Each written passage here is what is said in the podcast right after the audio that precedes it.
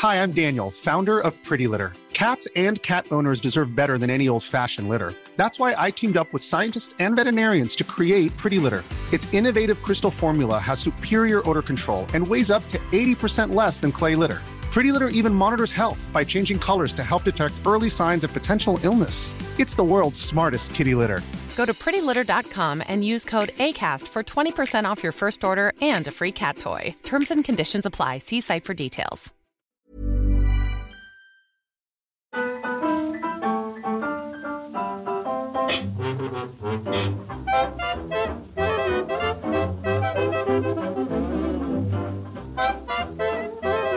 Muy buenas, amigas y amigos, bienvenidas, bienvenidos una semana más al podcast Reload, programa sobre videojuegos que hacemos desde anightgames.com.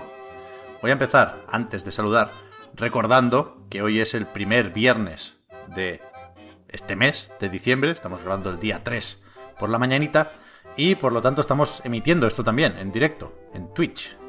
Aviso siempre por dos cositas, porque veréis que interactuamos con el chat, que agradecemos alguna suscripción, alguna cosa por el estilo, y os recuerdo también que esto lo podéis ver en YouTube, además de escucharlo en Spotify, en iTunes o donde tengáis la costumbre de hacerlo. Ahora sí, como estáis viendo, o no, Víctor se ha ido, pero bueno, en, en principio están por aquí Víctor y Marta. ¿Qué tal? Hola, Pep. Eh, pues me acabo de dar cuenta que al logo de Anite se le ha caído el circulito, al logo de Anite que tiene Víctor en la pared. Lo he visto, lo he visto. Pues sí, dos cosas. La primera, que efectivamente se me ha caído el circulito. Está ahí en el suelo, ¿eh? Lo voy a coger. Sí, sí, yo lo he visto en el suelo cuando te has levantado ahí raro. Se ha caído. Lo puedo, lo puedo intentar poner así. Hovering. Estoy complicado. Y la segunda es que he podido escuchar todo lo que has dicho mientras me, mientras me iba mientras me iba corriendo a hacer una cosa que tenía que hacer rápido porque llevo los Razer Black Shark V2 Pro puestos, Pep, puestos. Los veo, los veo, los veo. Además, te has fijado, ¿eh? Que, que me he dado cuenta desde aquí y te tengo en una ventana del Skype pequeñita que no son unos cualquiera. No, son blancos, son blancos. No, no, no, del- son blancos, son blancos. No son los Ah, del no Rainbow son- Six. Ah, pero entonces me O sea, hay, engañado, no, existen en tres variedades, negro, blanco y Rainbow Six. Yo tengo el blanco, white. ¿Qué van a pensar de mí la buena gente de, de Razer, Víctor? Pues no lo sé, no lo sé. La cuestión es que yo te he podido escuchar perfectamente porque eh, pues estos cascos son inalámbricos. Pue- Puedes marcharte y, y como no tienes alambre, que es lo que por eso se llaman inalámbricos, van perfectamente. Y con, con la te- tecnología de frecuencia adaptativa, aparte, pues estás siempre eh, lagless, sin lag, a tope. Graves, Ya me- co- graves con cuerpo, agudos crispy, perfecto. Ya sabes, Víctor, te lo preguntaba también con, con el teclado. Eh, ¿Con qué juego has estado probando de los que se puedan decir estos auriculares? Es que los que me gustaría decirte no te los puedo decir, Pep. Vale, vale. He estado demasiado... Pero he estado jugando al multi del Halo mucho. Claro, es que eso es bastante eSport también, claro. Esto es muy sport, sí, sí. Y no veas cómo suenan, ¿eh? Las granadas. Pum. La gente dice... eh, Halo Infinite. No mola. La gente... Hay muchas granadas. Por favor, nerf de grenades. Es como, no, no las nerféis.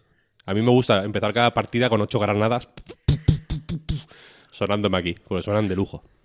Gracias. Hay que tirar granadas, ¿eh? O sea, hay que tirar.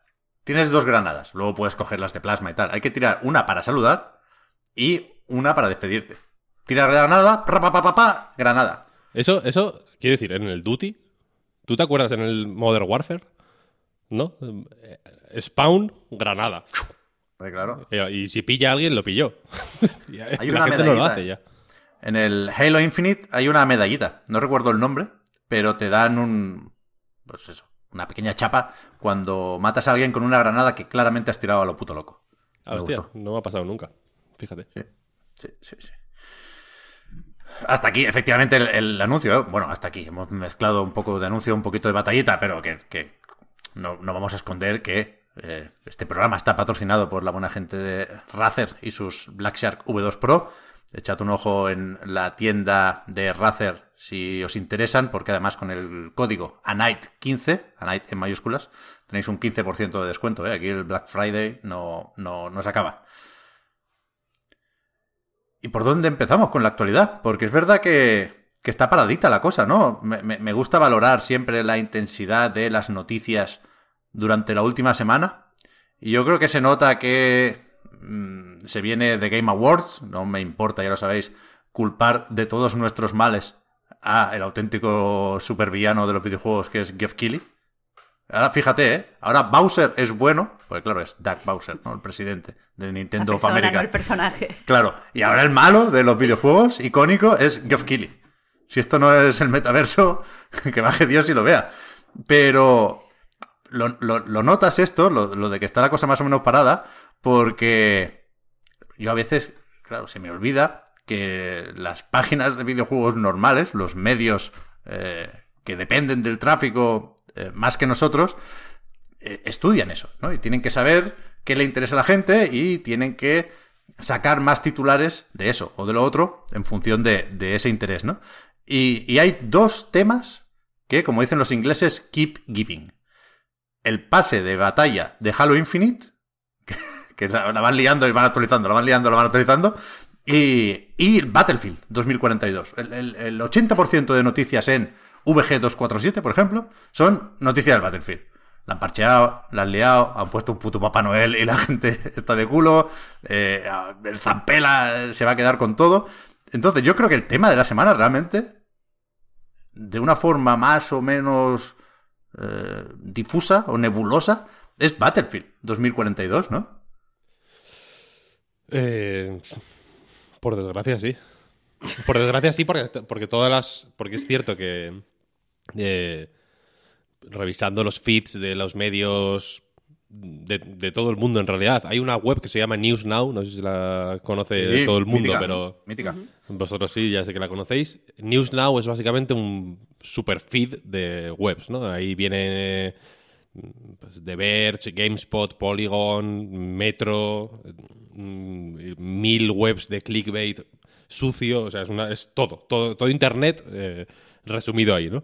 Y, tiene sub feeds, ¿no? Y hay uno de gaming, que solo, solo, son noticias de videojuegos. Generalmente de páginas de videojuegos, pero también hay. Yo qué sé. Si en AV Club hablan de la película de Resident Evil, también viene ahí. Y. Hay tres eh, pestañas en esta web. Una es Top Stories, otra es eh, la, le, Latest Stories y otra es Trending Stories. Y Trending Stories viene dividido por las última, la última hora, las últimas 12 horas, las últimas 24 horas, todo eso, ¿no? Y, y, lleva dos semanas que siempre hay en Trending noticias del Battlefield. Y son todas vacías, ¿sabes? Porque es clickbait de, claramente diseñado para que alguien que está jugando al Battlefield y, no le, y, y le tiran de los servidores, por ejemplo, diga, coño, ¿qué ha pasado aquí? Y busque Battlefield en Google y sea como eh, la gente eh, odia Battlefield, Battlefield Review Bombing, ¿no? Eh, amenazas Backlash. de muerte a, a, los de Battlefield, Backlash, tal, no sé qué, no sé cuál, pa, pa, para atraer descontento, ¿no? Es, un, es, uno de esos casos, yo creo, en los que la se ha generado una tormenta perfecta entre que el juego ha salido como ha salido y que los medios han, han ido como buitres a, a capitalizar, ¿sabes? A, a rentabilizar el, el, de, el, descontento de la peña. Sí, sí. Ha tenido mala pata en eso Battlefield. Y por supuesto ha puesto de su parte, ¿eh? No le ha faltado interés en lo de salir mal. Pero, ¿qué es eso? Que a falta de noticias, los medios se han agarrado. Muchos aquí. Y, de nuevo, ¿eh? Hay donde agarrarse. Porque, por ejemplo, a mí me parece un icono de todo esto. La, semana pasada, cuando dije yo he jugado un poquito a Battlefield, pero quiero esperar un parche, quiero esperar a, jugar un poco más para comentarlo. Dije que había nubarrones sobre este juego. Y me parece un, una metáfora más o menos claro. Yo me lo imagino así, como lloviendo siempre. O sea, un iconito de un, de, de un, chaparrón y debajo la carátula de, de, Battlefield, ¿no? Me da igual qué versión o qué plataforma. Y, y ahora ha, ha mutado un poco esa imagen, esa metáfora, gracias a Father Winter, creo que se llama el, el, skin de Papá Noel que ni siquiera está disponible y no está claro que lo vaya a estar. Yo, yo creo que eh, se filtró al, al, actualizarse, no sé si tiraron de data mining o, o- o lo han sacado de algún sitio más o menos escondido, pero entiendo, no, no, no me he metido ahí a ver los desafíos semanales, ¿eh? pero entiendo que, que esto no está claro que se vaya a publicar, porque desde DICE han dicho, no, no, en los juegos como servicio se planifican los eventos con meses de antelación, entonces tenemos una parte del equipo que va haciendo skins y eso no significa que los vayamos a usar todos. Yo creo que no hay nadie pegando tiros en Battlefield disfrazado de Papá Noel. Pero la cuestión es que la imagen, insisto, existe y es perfectamente definitoria. Que mientras el juego no va, porque es que no va, literalmente, a veces los bugs son difíciles de cuantificar, ¿no? Y tenemos los debates de a mí me va muy mal, pues yo no he tenido ningún problema, pero cuando alguien pone, mucha gente en este caso, una captura de, bueno, es que no conecta, no puedo jugar, contra eso no, no se puede discutir, claro, el juego no va. Y, y aunque, insisto, ¿eh? van parcheando y hay intención de, de arreglar esto, el rollo de que te pongan un disfraz de Papá Noel es un puto cachondeo. Eh, ejemplifica claramente la situación de, Electronic Arts, de DICE, de Ripple Effect, de Battlefield y sobre todo significa lo difícil que va a ser salir de aquí. Porque es- es que estaba tan mal planteado esto que no es cuestión de que las balas se desvíen. Hay un problema de fondo, claramente, con este proyecto. A ver, hay un problema de fondo con este proyecto, pero aparte es un poco lo que, lo que ha dicho Víctor. Quiero decir, eh, hay muchos juegos que salen mal y hay muchos juegos que tardan mucho tiempo en estabilizarse y en dar una experiencia de usuario, bueno, de, de juego buena, pero el problema es que no hay nada y los medios tienen que hablar constantemente de, eso.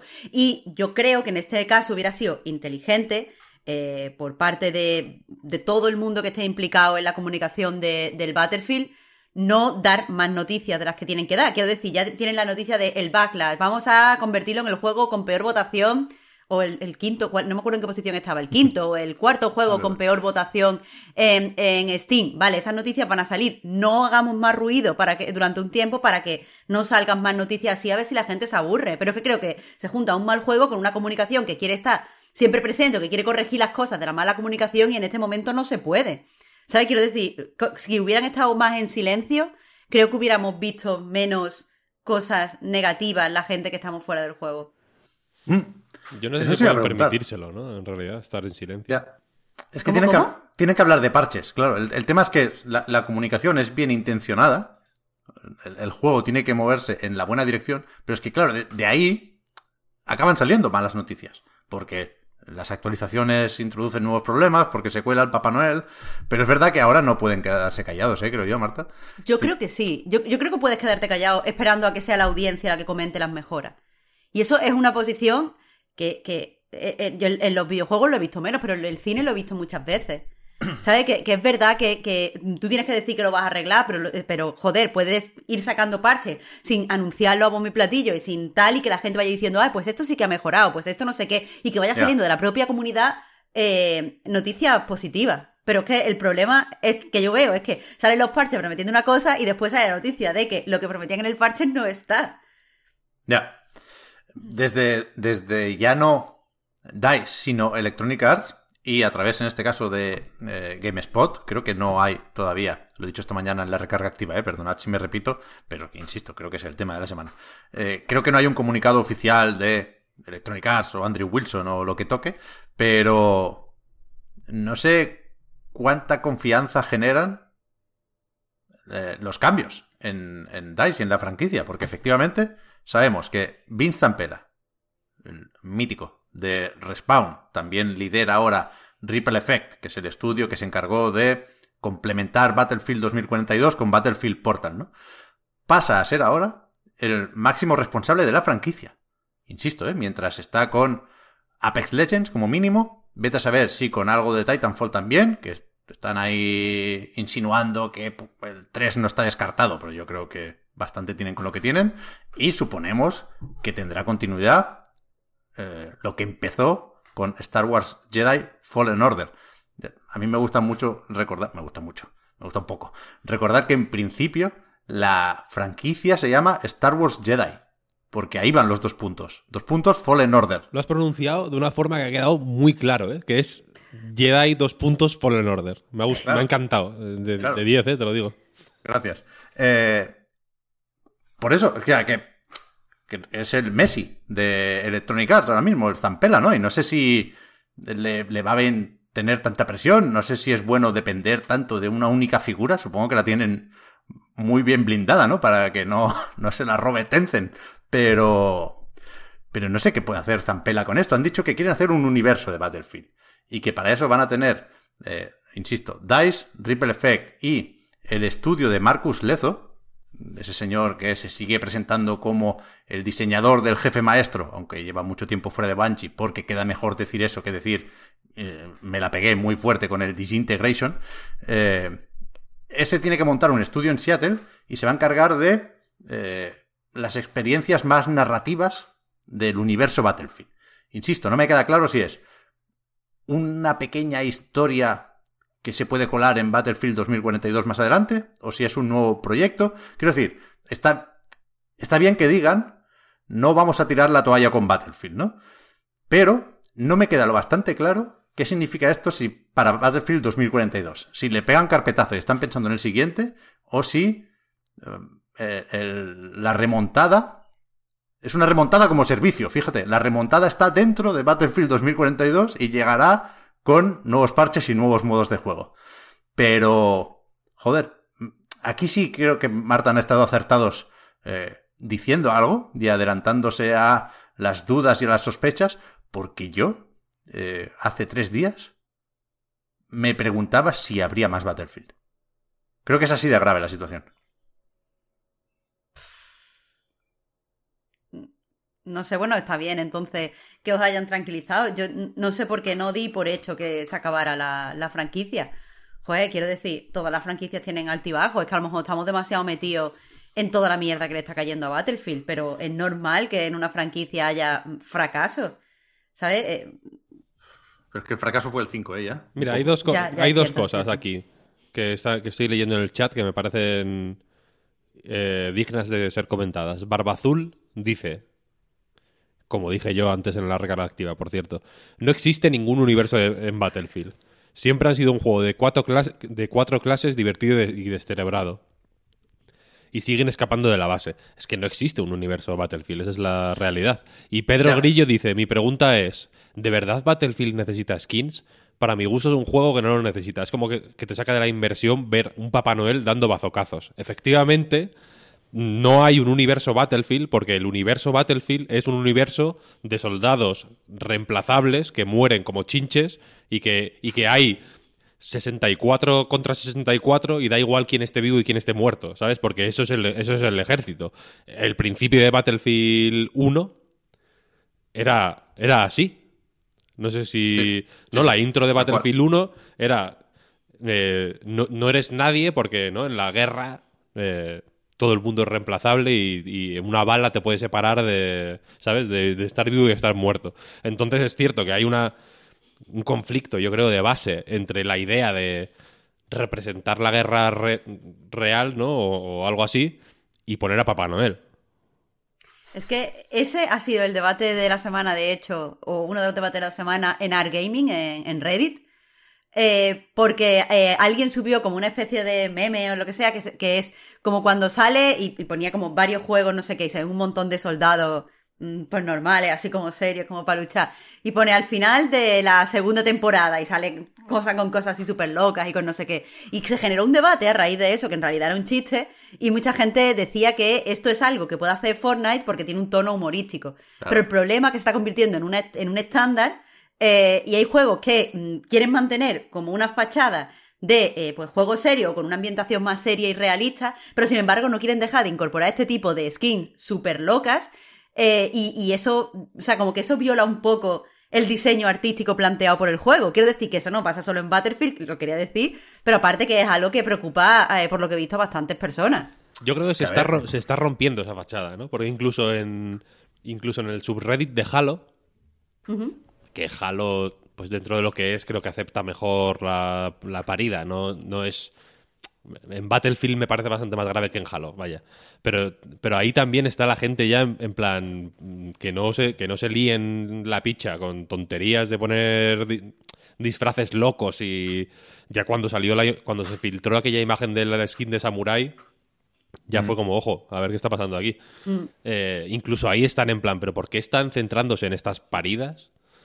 Eh, cuando hay otros problemas, mm, o, digo problemas y suena muy, igual muy grave, ¿no? O muy, o muy serio, pero bueno, problemas de, yo qué sé, eso, de... Que, ¿Por qué la conversación no va de si las granadas estaría bien nerfearlas o si el cuerpo a cuerpo se podría arreglar así o asado y toda la conversación va sobre skins y progresiones y servicios y no sé qué. Quiero decir que los juegos han, desa- han desaparecido eh, de, de ahí. ¿sabes? Claro, pero porque viene una generación en el que eso es un estándar. O sea, hay ciertas personas, un grupo enorme de jugadores que han iniciado, eh, se han iniciado com- como jugadores con, con Fortnite o sucedáneos, y para ellos el hecho de que vendan skin y poder pro- eh, personalizar tu muñeco a través de cosas locas es un estándar que no piensan, que han incorporado en lo que para ellos es un juego y no les rompe en ningún momento, eh, pues, el, el- ¿cómo se llama? El- la suspensión de incredulidad. El problema es que se haya convertido en un estándar y que lo haya adoptado tantísima, tantísima gente. Pero, pero vamos, es- son ese grupo de personas que se tendría que, eh, que repensar hasta dónde, hacia dónde vamos si aceptamos esto. Es- Yo creo que es muy interesante el caso de Battlefield, desde muchos puntos de vista. Empezando por cómo adquirió la popularidad que ha tenido en los últimos años. Battlefield es una propuesta de nicho, totalmente. De hecho, los primeros Battlefield eran de nicho. Pero. Eh, Los primeros, o sea, y a- incluso, yo te diría que incluso el 3, que fue ya... Con el 3 cambió la cosa. Sí, que el 3 fue un poco el punto de inflexión, yo creo, ¿no? Eh, porque- Pero seguía siendo benchmark de, de- para PCs, Pero- por ejemplo, ¿no? Y, y se- pero es- y seguía habiendo una comunidad de peña que se metía ahí, eh, era como Charlie Charlie 1, a no sé dónde, tal, ¿no? Como de peña que, que hacía rol en, en- en vivo, básicamente, ¿no? De, de la guerra. Pero que, que precisamente con Battlefield 3 yo creo que se po- popularizó por los gráficos. Y, y no estoy señalando ni culpando a nadie, ¿eh? es el, el primero que muestra interés eh, por tal o cual juego, para empezar, porque he recibido el primer feedback con el tráiler, por los gráficos, ¿eh? Pero que es una anomalía la popularidad que, que Electronic Arts le presupone a Battlefield. Y es verdad que por eso tiene un problema de identidad y de tono. Y más o menos se jugó con eso con Bad Company 2. Igual el tema del universo tiene que ir por ahí, por hacer un- una representación de la guerra más canallita. Yo creo que, que ahí nos encontraríamos era problemas. Pero habría unos problemas de tono que no sé hasta qué punto eh, le vendrán bien. Pero, pero en cualquier caso es alternativa. Es, por supuesto, mejor que lo que tenemos ahora, ¿eh? que es un juego que es únicamente un, saco de boxeo. Un juego que solo está preparado para recibir críticas, a pesar de que hay cosas que están muy bien. ¿eh? Luego comentaré eh, algo sobre eso. Pero, pero ¿qué es eso? Que Battlefield no, no puede competir con Call of Duty, porque es una propuesta radicalmente distinta. Y por supuesto no puede tener skins de Papá Noel. Y si Electronic Arts quiere hacer eso, que lo haga con, con, con, Con el Spawn, Apex, que lo haga con tío. Titanfall y con el Apex, por supuesto, que lo está haciendo y no le va mal. Entonces, es, es tan absurda la situación que Battlefield 2042 es en realidad dos juegos. Uno malo, que es el que tiene skins y el que tiene especialistas, que es una puta idea de bombero. Y uno bueno, que es Battlefield Portal, que es la propia DICE o Ripple Effect diciéndote, ah, no, no, no, porque ya sabemos que lo bueno era lo de antes, está aquí escondido en, en otro menú. Lo venden como eh, el editor de niveles y de servidores, pero en realidad es una máquina del tiempo. Es, bueno, si quieres jugar a Battlefield 4, te lo hemos puesto aquí más o menos, ¿eh? Porque saben que es mejor. Y, están probando, están... eh, an- antes lo decía alguien, quieren estar en misa y repicando, y es tal cual. Battlefield 2042 es la misa y Portal es repicando. Entonces, céntrate en algo, colega. Yo te recomiendo el repicando, porque te va a dar, por lo menos, si no muchísimo dinero, sí un poco de buena prensa. Y, y una tecnología guay. Y, Battlefield tiene que ser eso, el caché. Y, luego en, Apex Legends haz todas las locuras que quieras. Pero. Pero que es muy, es muy bestia. Es, es absurda la situación, completamente. No, yo no lo puedo entender. No lo puedo entender. Y es una pena por- porque el juego, si funcionara, o cuando funciona, está bien. A mí me, me alucina, por ejemplo, el diseño de los mapas. Creo que eso es claramente lo mejor del juego. Y cuando aguantas vivo lo suficiente, es muy, muy, muy espectacular. recorrer una parte considerable de esos mapas, ¿no? Pensando en el modo conquista, en lo de capturar varias zonas, eh, funciona muy bien el, cómo son varios mapas en uno y, y cómo pasas de batallas a distancia corta y luego te viene una zona donde los tiroteos son más distancia media y luego estás al aire libre y cuidado con los vehículos, cuidado con los francotiradores, ¿no? Hay un mapa que tiene un estadio que de ahí, en un shooter normal, saldrían cuatro o cinco mapas.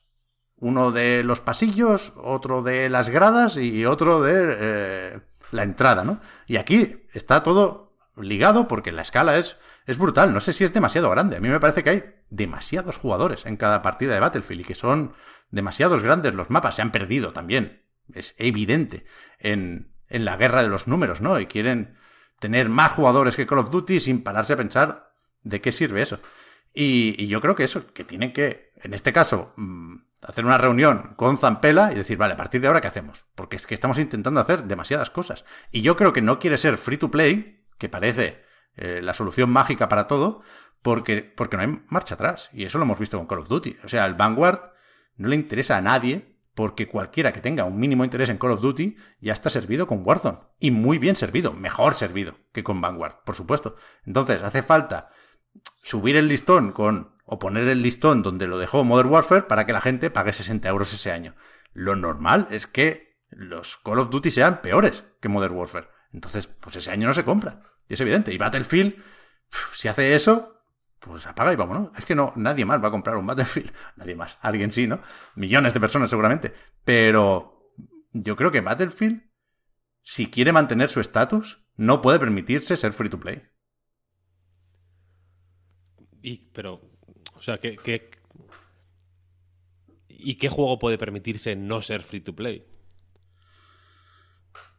Los juegos con campaña, claro, es que es un, es un problema. Eso no, no, no es mi problema, pero es un problema, por supuesto. Pero.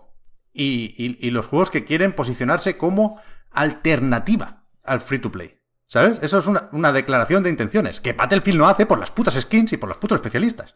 Pero si no, Battlefield se podría Mm, posicionar como la resistencia. ¿Sabes? No, ahora las modas son los pases de batalla y tal. Nosotros no. Nosotros no tenemos pases de batalla. Nosotros somos eh, del shooter realista eh, y táctico que ofrece una experiencia de la vieja escuela y tradicional con unos gráficos acojonantes. Si, si eso eh, está respaldado por un juego bien estructurado y sólido, no va a vender millones ni a generar billions, pero, pero te va a dar unas cuantas alegrías, joder. A ver, sí, pero también va a hacer que cada vez tu IP sea menos desconocida para los nuevos jugadores. Quiero decir, es un hecho que, aunque juegue gente de todas las edades, sabemos, porque eso está estudiado, que eh, la gente más mm, joven, eh, eh, menor de 25 años, juega más horas y gasta más en videojuegos que las personas pues de más edad que ya tienen cargas familiares y más trabajos y tal. Si tú te concentras en hacer un juego que esté desarrollado mm, de forma clásica, de forma para atender a las necesidades de gente de más de 30 años, lo que hace al final es condenar a tu IP a que la gente nueva que está acostumbrada a ciertos estándares dentro del videojuego no lo juegue. Y si tú quieres tener una IP longeva en el tiempo, ahora mismo no puedes hacer eso. Ya. O sea, es que suena muy bien, pero a nivel. O sea, quiero decir, yo estoy de acuerdo contigo como persona. Pero tú pon que tengas que decirle eso a los inversores. ¿Sabes? decir, tenéis que, vamos a, invertir todo este dinero en una IP que no tiene previsión de crecimiento entre el rango de jugadores que ahora mismo gasta más dinero. Eso es difícil de vender, tío. Bueno, pues le dices a los inversores, mm, el dinero nos lo da FIFA, nos lo da Apex Legends, y esto lo que, lo que conseguimos con Battlefield es no ser la peor em, empresa del mundo este año en esas encuestas o esos estudios o esas mierdas que salían, supongo que volverá a salir este año, ¿eh? pero ¿qué es eso? Que, necesitas también un poco de, buena prensa y de buena fama. Mira, aquí Ace Skies dice en el chat, siempre estáis separando jóvenes y viejos como si tuvieran gustos radicalmente distintos. Y aquí, hot take, yo estoy con esta persona. Creo que los gustos son... Eh, son más parecidos de lo que creemos. Para mal, porque se rebajan para abajo. Ahí tenemos a Pep Sánchez París. Eh, adicto, adicto, al, al, Fortnite. No, pero porque son porque son, porque son modelos muy persuasivos y que en realidad eh, es mucho más fácil engancharse, no digo hacerse adicto, eh, nivel tener que ir a un retiro que te quiten el móvil, ¿no? En plan hacer psicología, engancharse como pues de, de dedicarle, de pasar a dedicarle cada vez más tiempo y, empezar a sudar un poco de todo lo demás por dedicarte a, a un juego de esos, ¿no? Es más fácil engancharse al Fortnite que a muchísimas cosas, honestamente. A la mayoría de shooters online, ¿no? Es mucho más fácil engancharse al Fortnite y, y- y jugar durante mucho tiempo y, y, poco a poco ir bajando las defensas y decir, bueno, si me hace gracia el baile, meten un, quiero decir, meten un emote, un, un- un baile chiquito un día y es que te prometo por Dios que me lo compro yo, que no juego al Fortnite. es que Entonces, también y, y, lo- y la gente adulta, ¿no? Que tú, porque- lo digo porque tú, Marta, pone- dices en plan, no, es que los jóvenes, que tal, que tal, cual. La gente adulta juega igual. Quiero decir, la gente adulta Pero- juega eh, a, a esa misma. a- eh, eh, está en esa misma rueda, quiero decir, y por eso. Y por eso. eh, el- a Electronic Arts le interesa convertir Battlefield en eso. No para que la gente joven juegue a Battlefield, sino para que sino porque saben que la gente adulta va a caer en la misma trampa eh, sin ningún tipo de problema, ¿sabes? Y, y simplemente le están poniendo la- las zanahorias que creen que les van a, a interesar, ¿no? Ya lo hicieron con el FIFA, lo van a hacer con el Battlefield y si lo pueden hacer con un juego de Star Wars, lo harán. No han podido, ya lo intentaron, de hecho, y, y les salió el tiro por la culata. Y, y no han podido, lo van a hacer con todo lo que puedan. Ese es el, ese es el gran problema. A ver, sí, estoy de acuerdo con todo lo que has dicho, de que al final cuando entra una moda dentro del diseño de videojuegos, o cuando entran modas en, yo qué sé, en el cine, al final la- mucha gente que se ha crecido con otro tipo de moda se acostumbra, estoy de acuerdo. El problema que creo es pensar que cuando yo digo eso me refiero a gustos, porque yo no me refiero a gustos. Bueno, sí que me refiero a gustos, pero no, los gustos no se originan en la nada. O sea, tú, mm, todos los gustos que tenemos, todas las cosas que nos gustan, al final están marcadas por una accesibilidad y unos hábitos de consumo. Evidentemente, digo la gente joven porque la gente joven normalmente no tiene mucho dinero del tirón para comprar a lo mejor un juego de 80 pavos y muchas veces caen en juegos donde hay microtransacciones porque sí que tienen, yo qué sé, los 20 euros de la paga a la semana. ¿Sabes? En vez de tener un sueldo de X euros que puedan emplear como quieran a lo largo de todo el mes. También porque hay, hay diferentes horas, o sea, la- hay diferentes tipos de horarios que pueden, en los que pueden jugar los jóvenes, en el que pueden jugar las personas eh, pues que ya tienen un trabajo, joder, porque nosotros, por ejemplo, tenemos que trabajar, pero después tenemos que hacer cosas en nuestra casa y tenemos que hacernos de comer y tenemos que limpiar. Y entonces, el- las horas que tenemos a disposición para gastar en juegos que necesitan eh, cosas como dedicarle muchas horas y emplear tal, pues si no quiere gastar dinero, es diferente. Entonces, creo, creo que ahora se están desarrollando juegos para personas que, o sea, para premiar a la peña que puede dedicar bastantes horas y gastando menos dinero, pero de una forma continua, y por eso hay que ponerle caramelitos y por no sé qué. Y esas personas han asimilado que lo que les gusta es ese tipo de juego, porque los juegos a los que juegan tienen esos sistemas. Entonces es normal que una IP quiera incorporar estos sistemas, primero para parecer un juego moderno, y segundo para atraer a esta peña. Que después hay gente eh, adulta que también juega así. Ya, pues claro, si es que el problema no es la edad, el problema son la forma en la que estructuramos nuestras vidas y cómo eso condiciona nuestros gustos. El caso que la solución es la misma, que sí, que ahora mismo eh, incorporar eso, eh, todos esos sistemas en un juego eh, hacen que el juego se perciba como más cercano a la población que se autoconsidera gamer. No sé cómo definirlo, pero vamos. Está claro, ¿eh? Aquí que no se enfade nadie, que he visto algún comentario en ese sentido en- el chat. Ah, se han enfadado conmigo, que no se No, enfade no, no, nadie. em- Enfadado no, El Pep pero más que- que- conciliador. que- Siempre, siempre. Que no se trata de gustos, se trata de hábitos de consumo. Claro. Los jóvenes sois el futuro. Y a tope con vosotros. Pero ¿qué es eso? Que, que, eh, la relación con los videojuegos, en la mayoría de los casos, es, es distinta, ¿no? Y a mí no, no- no tengo mucho más que decir sobre Battlefield, ¿eh? pero que, bueno, insisto en lo de que el, el Battlefield Portal eh, yo creo que enseña por dónde hay que ir y creo que ganará peso Ripple Effect por, por eso, aunque le haya tocado encargarse de este modo quizá de casualidad, pero que a mí lo que me fascina es pensar, de nuevo, meternos en las reuniones eh, por los conductos de ventilación ahí y mirar, a ver, en, en- en- en qué momento alguien pensó que este plan iba a salir bien. Es decir, para que seamos conscientes todos de hasta qué punto Battlefield 2042, un juego complejísimo, ya digo, ¿eh? con unas dinámicas en cada partida que por cierto son larguísimas de la hostia. Un juego duro, ¿eh? De, ponerse bien, de, de, sentarse en serio y no de echar una pachanga de 10 minutos y, irse después a trabajar corriendo. No, no, juego seriote. ¿Hasta qué punto orbita alrededor de los skins? O sea, los especialistas, que de nuevo, ¿eh? Lo de cargarse las clases para poner esto, de la marinera. Pero que, que al final, eh, esto está aquí para vender skins, ¿no? Eh, ¿Hasta qué punto es una idea de bombero torero y hasta qué punto es fascinante que alguien pensaba que, le iba a salir bien? Eh, no sé si lo sabéis, pero los especialistas no dependen de cada bando. Hay dos equipos, ¿no?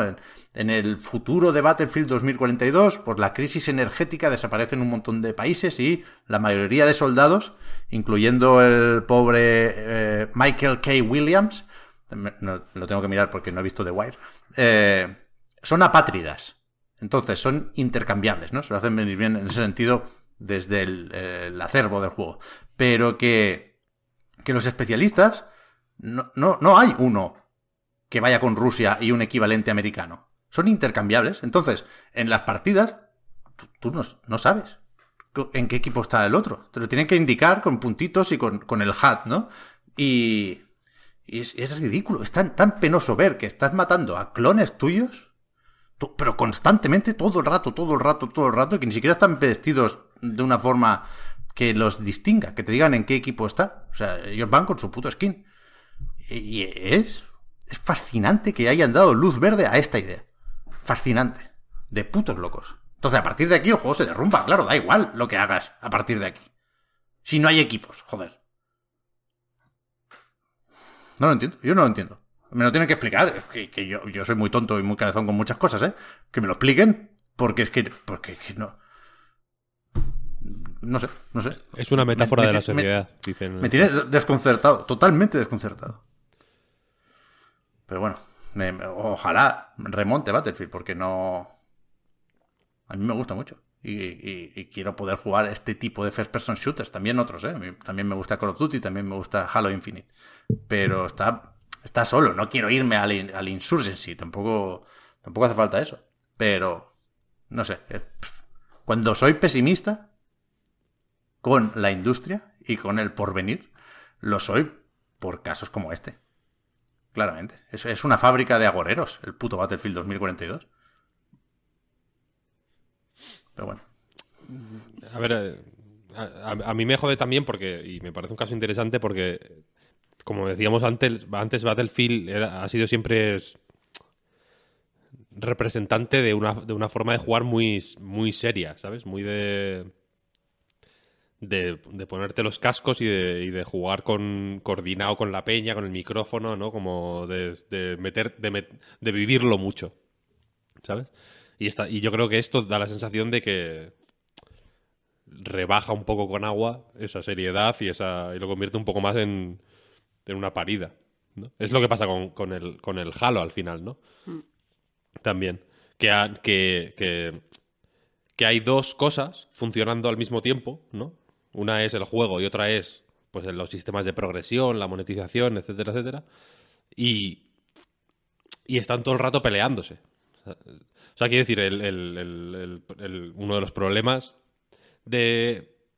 Entiendo una de las circunstancias complicadas y uno de los retos, si lo queréis poner así, de tener una...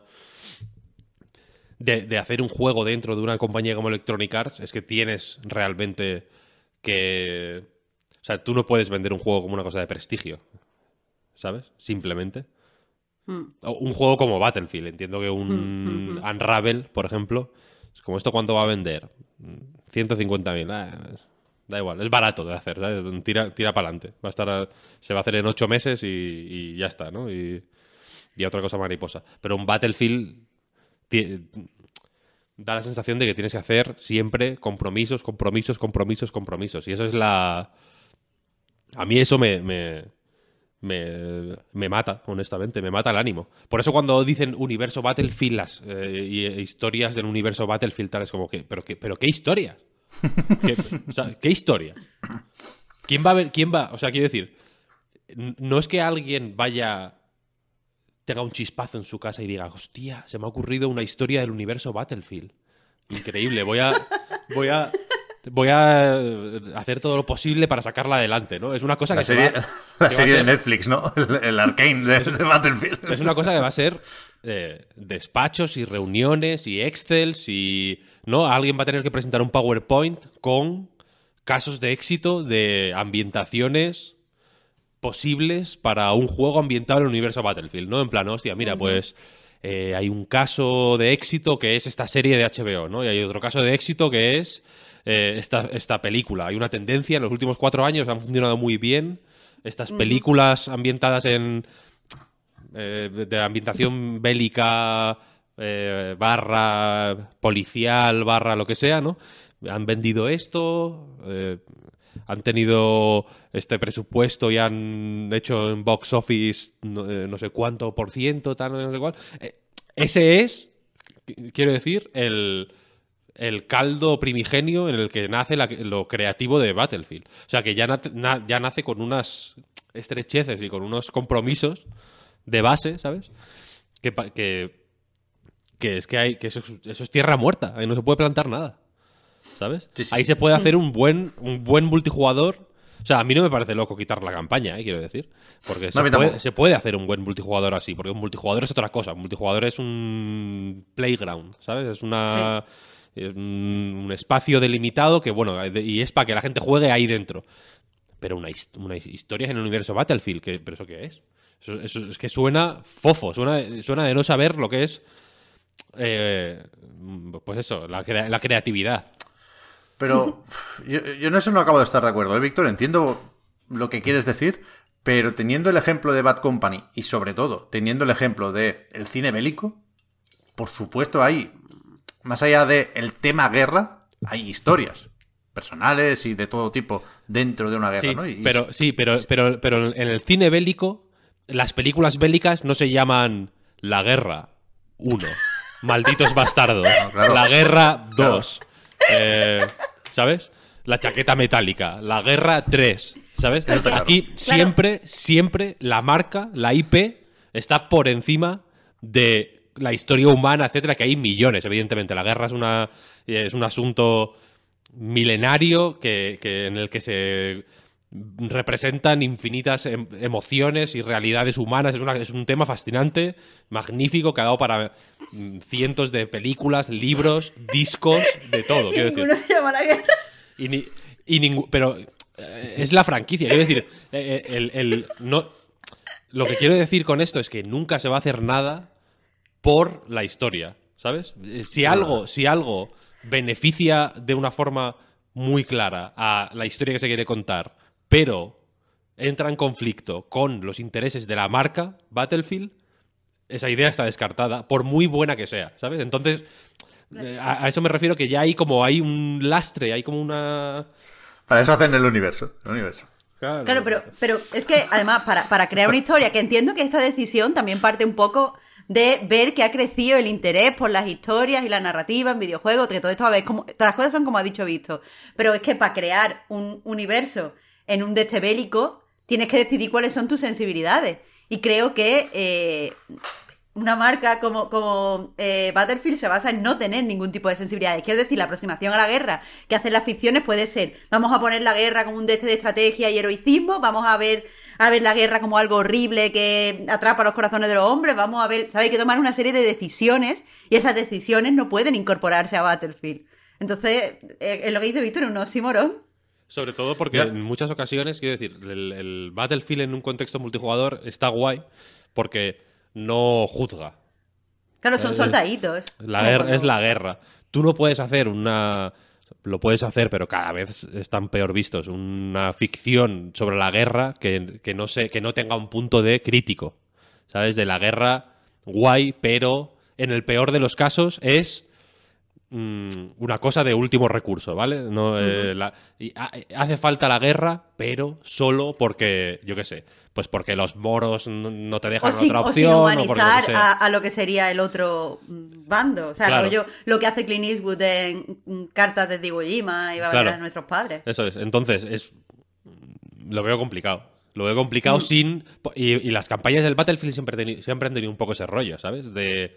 glorificar la guerra. Call of Duty lo hace de una forma mucho más eh, mm, desenfadada, en mi opinión. Vaya, ahí es, ahí sí, es como la guerra mola. Es como la guerra es guay. Es guay como una chaqueta de cuero, ¿sabes? O como, o como un tupé, ¿sabes? Es guay, es una cosa que mola, está guay ahí la guerra, tal, está la peña como los soldados locos, ¿no? Eso, se, se les ha ido la puta olla y están ahí como con que tienen A ver, gran- si no- a- a ver si nos llama el deber, ¿no? Siempre están Claro, preparados como- para cuando les Ah, llame el deber. Venga, chicos, a por ellos, sí, sí, sí, como con las metralletas, como que, que no es como que están diciendo que van a matar a la gente, ¿sabes? Con headshots, que no es en plan, vamos, venga, vamos, vamos a, ¿sabes? A escalar la montaña, no, no, no, vamos a matar a la peña y están ahí todos como enloquecidos, como con una bandana con una calavera, ¿sabes? En plan, eh, guay, guay, es como un poco...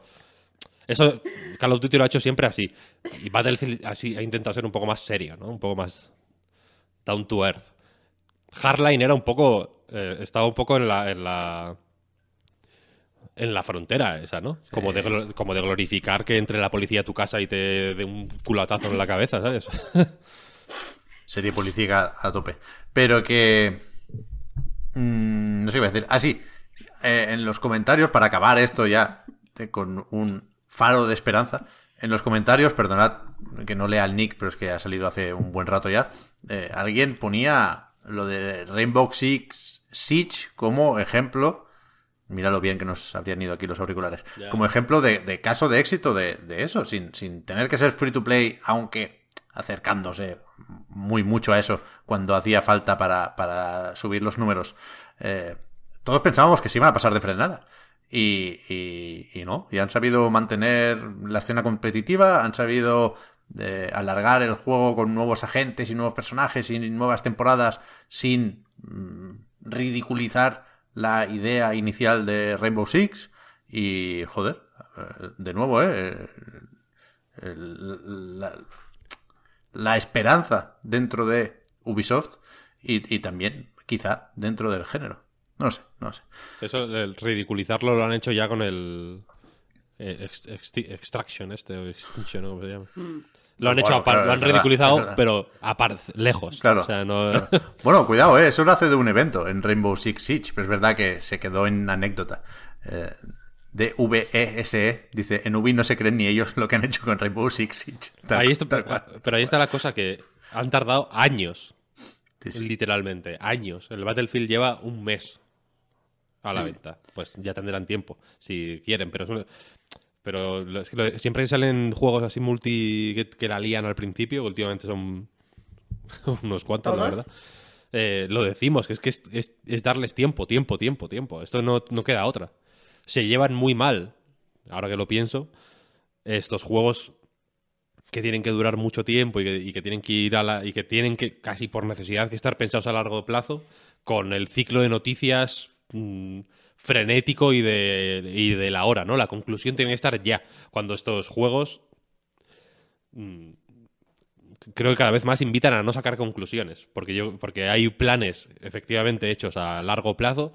Evidentemente, si tienen una, un skin de Santa Claus, no lo han hecho ayer, sino que posiblemente lleva hecho desde marzo de 2021 y, y esos planes van cambiando, etcétera, etcétera, pero hay, hay que verlos como algo en, en- en progreso, ¿no? Y, y que puede, y que puede cambiar en cualquier momento. A ver, eh, más cosas. Más cosas. ¿Me podéis contar rápidamente lo del Paper Mario? Que yo no me he enterado. Sale el 10 de diciembre en la suscripción más paquete de expansión de Nintendo Switch Online. O sea, estamos hablando de Paper Mario 64, ¿no? No de una nueva entrega. Eso es. Paper Mario 64. eh, que está desarrollado por Intelligent Systems. Porque Square Enix no podía hacerlo porque estaba haciendo el Final Fantasy VII. ¿Sí o no? Square Enix no, Squaresoft. Que en ese momento no era Square Enix todavía. Y. Y nada, eso. Sale el 10 de diciembre y ya. Se suma al catálogo un juego. Eso iba a decir, vendrá solo, porque con esto ya aguantan meses, van, ¿eh? van fuerte estos, ¿eh? En, en, en, en Kioto estarán pensando, no os podéis quejar esta vez, ¿eh? Mira que alguno se quejó del paquete de expansión, pero ahora ya no vais a tener cojones de quejaros, ¿no? Sí, sí. Vale, pues bien. Yo no lo he jugado. Tampoco tengo el paquete de expansión, tampoco lo voy a jugar ahora. Pero este es un mítico de... Es que el otro día me salió como recomendado una miniatura de un vídeo de, algún coleccionista retro. Esto es de los que van buscados, el Paper Mario 64, concretamente. Puede ser, no lo sé. El, el mítico o el más recordado es el de la GameCube, dentro de la saga Paper Mario. Pero, pero este está. Este está bien. El de la GameCube es bastante mejor. Yo este lo jugué en Wii U, de hecho. En la consola virtual. En Nintendo 64 no lo había jugado. Y después de noticias, me estoy dejando algo, ¿no? Hemos hablado de más cosas en la previa, antes de empezar a, a grabar el podcast oficial. Pero, desde luego, una de las noticias de la semana eh, es lo de Mercury, que ha anunciado oficialmente su nuevo proyecto, Project Iron se llama de momento, y lo ha anunciado junto Digital Bros, que es la empresa eh, que tiene como subsidiaria 505 Games, porque lo van a coeditar. De hecho, han creado una joint venture, una empresa nueva, para repartirse también los derechos de la propiedad intelectual, que será un RPG de acción en tercera persona y en un mundo de fantasía oscura. Puede estar bien, ¿no? Un Dark Souls. Un Blade. Eso es lo que ha dicho todo el mundo.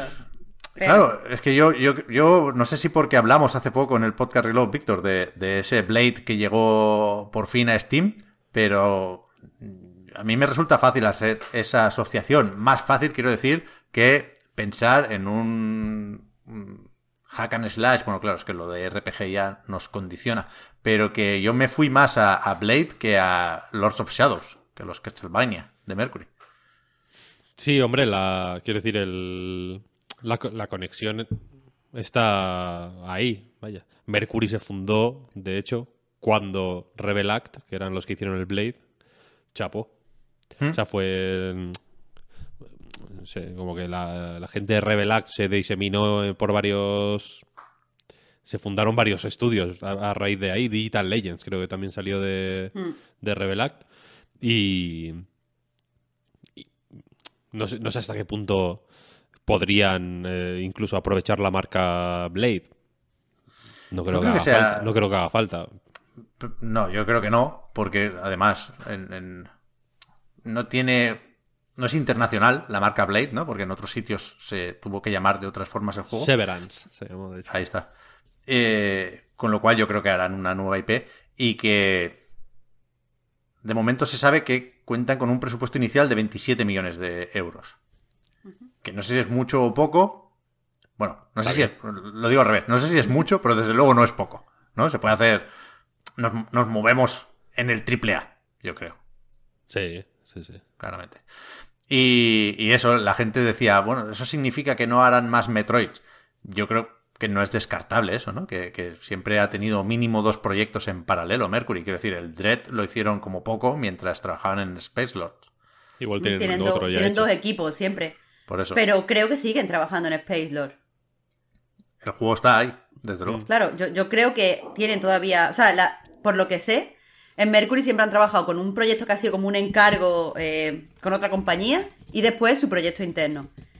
Y Space Lord tiene prevista, hasta donde yo sé, actualizaciones. O sea, que yo entiendo que hay un equipo ahora mismo trabajando en Space Lord y otro en este nuevo proyecto de fantasía oscura. Eso no significa que no vaya a haber más Metroid, pero sí significa que no están trabajando en este momento. A ver, yo- o sea, yo creo que puede perfectamente tener continuidad lo que han hecho con, con Dread, que les da tiempo en eh, la vida de, de Switch, ¿no? Que parece, por cierto, que va para largo. Eso nos queda un poco lejos, pero igual es también actualidad de la semana.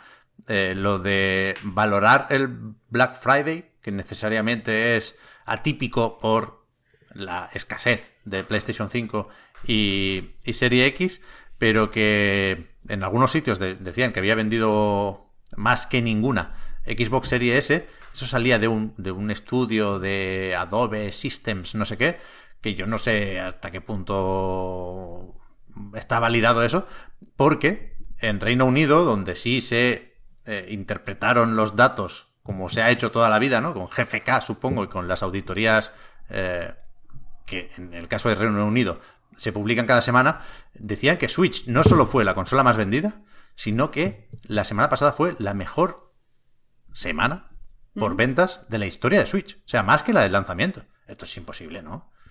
De nuevo, no, no me creo nada. A lo mejor es la mejor semana sin contar el lanzamiento. Porque ¿cómo van a vender más que en marzo de 2017? Mm, Yo te Porque diría que ha sido que así en muchos sitios, ¿eh? Claro, ¿Sí o no? yo, te diría porque hay, ahora hay más mm, conciencia de la oferta de Switch por parte del público ajeno a los videojuegos. O sea, es que a mí Switch me parece el típico producto que vende más cuando más gente lo conoce fuera de los ámbitos que lo conocen de lanzamiento. No me parece loco, porque por un lado hay mucha gente que ha utilizado el Black Friday para, hacer- para renovar su Switch y comprarse la OLED, pero por otro lado creo que hay mucha gente que, que ha incorporado una segunda Switch a su casa, o mucha gente que ha estado esperando y que le da igual llega tarde a lo de Switch y se la ha comprado ahora, yo qué sé. No me parece una locura. No, no, no, para nada. De hecho es eso, un Play, una Play 5, si hubiera, te compras una, pero es verdad que Switch puedes comprar varias. O sea Claro. que no es, no es tan... Cada vez es menos loco tener un par, ¿sabes? Yo pensaba, cuando salió la, la Lite, creo que lo comentamos, en plan, esto, pues bueno, estará bien para quien sea, pero dudo que alguien compre dos, ¿sabes? Que alguien tenga dos Switch. Mm, Me, resultaba me resultaba loco. Sobre todo porque incluso yo intenté hacer el esfuerzo de eh, usar las dos, ¿sabes? Aprovechando esto pues de las los guardados en la nube y demás. Y es que no hace falta. O sea, es, un engorro tener dos, dos Switch eh, si no si no tienes uso inmediato para ello. Pero hay mucho hay mucha peña que tiene dos Switch. Sí, La sí, li- sí, la- hay mucha gente que tiene una normal y una Lite. Pero no, no ya peña, hay muchas casas que tienen varias Switch. Y O sea, en mi casa hay dos con Switch. varias. Sí. Claro, supuesto, claro, ¿eh? y, y como tengas hijos, o sea, yo, yo conozco amigas que tienen su Switch y después para los hijos tienen una Switch eh, Lite.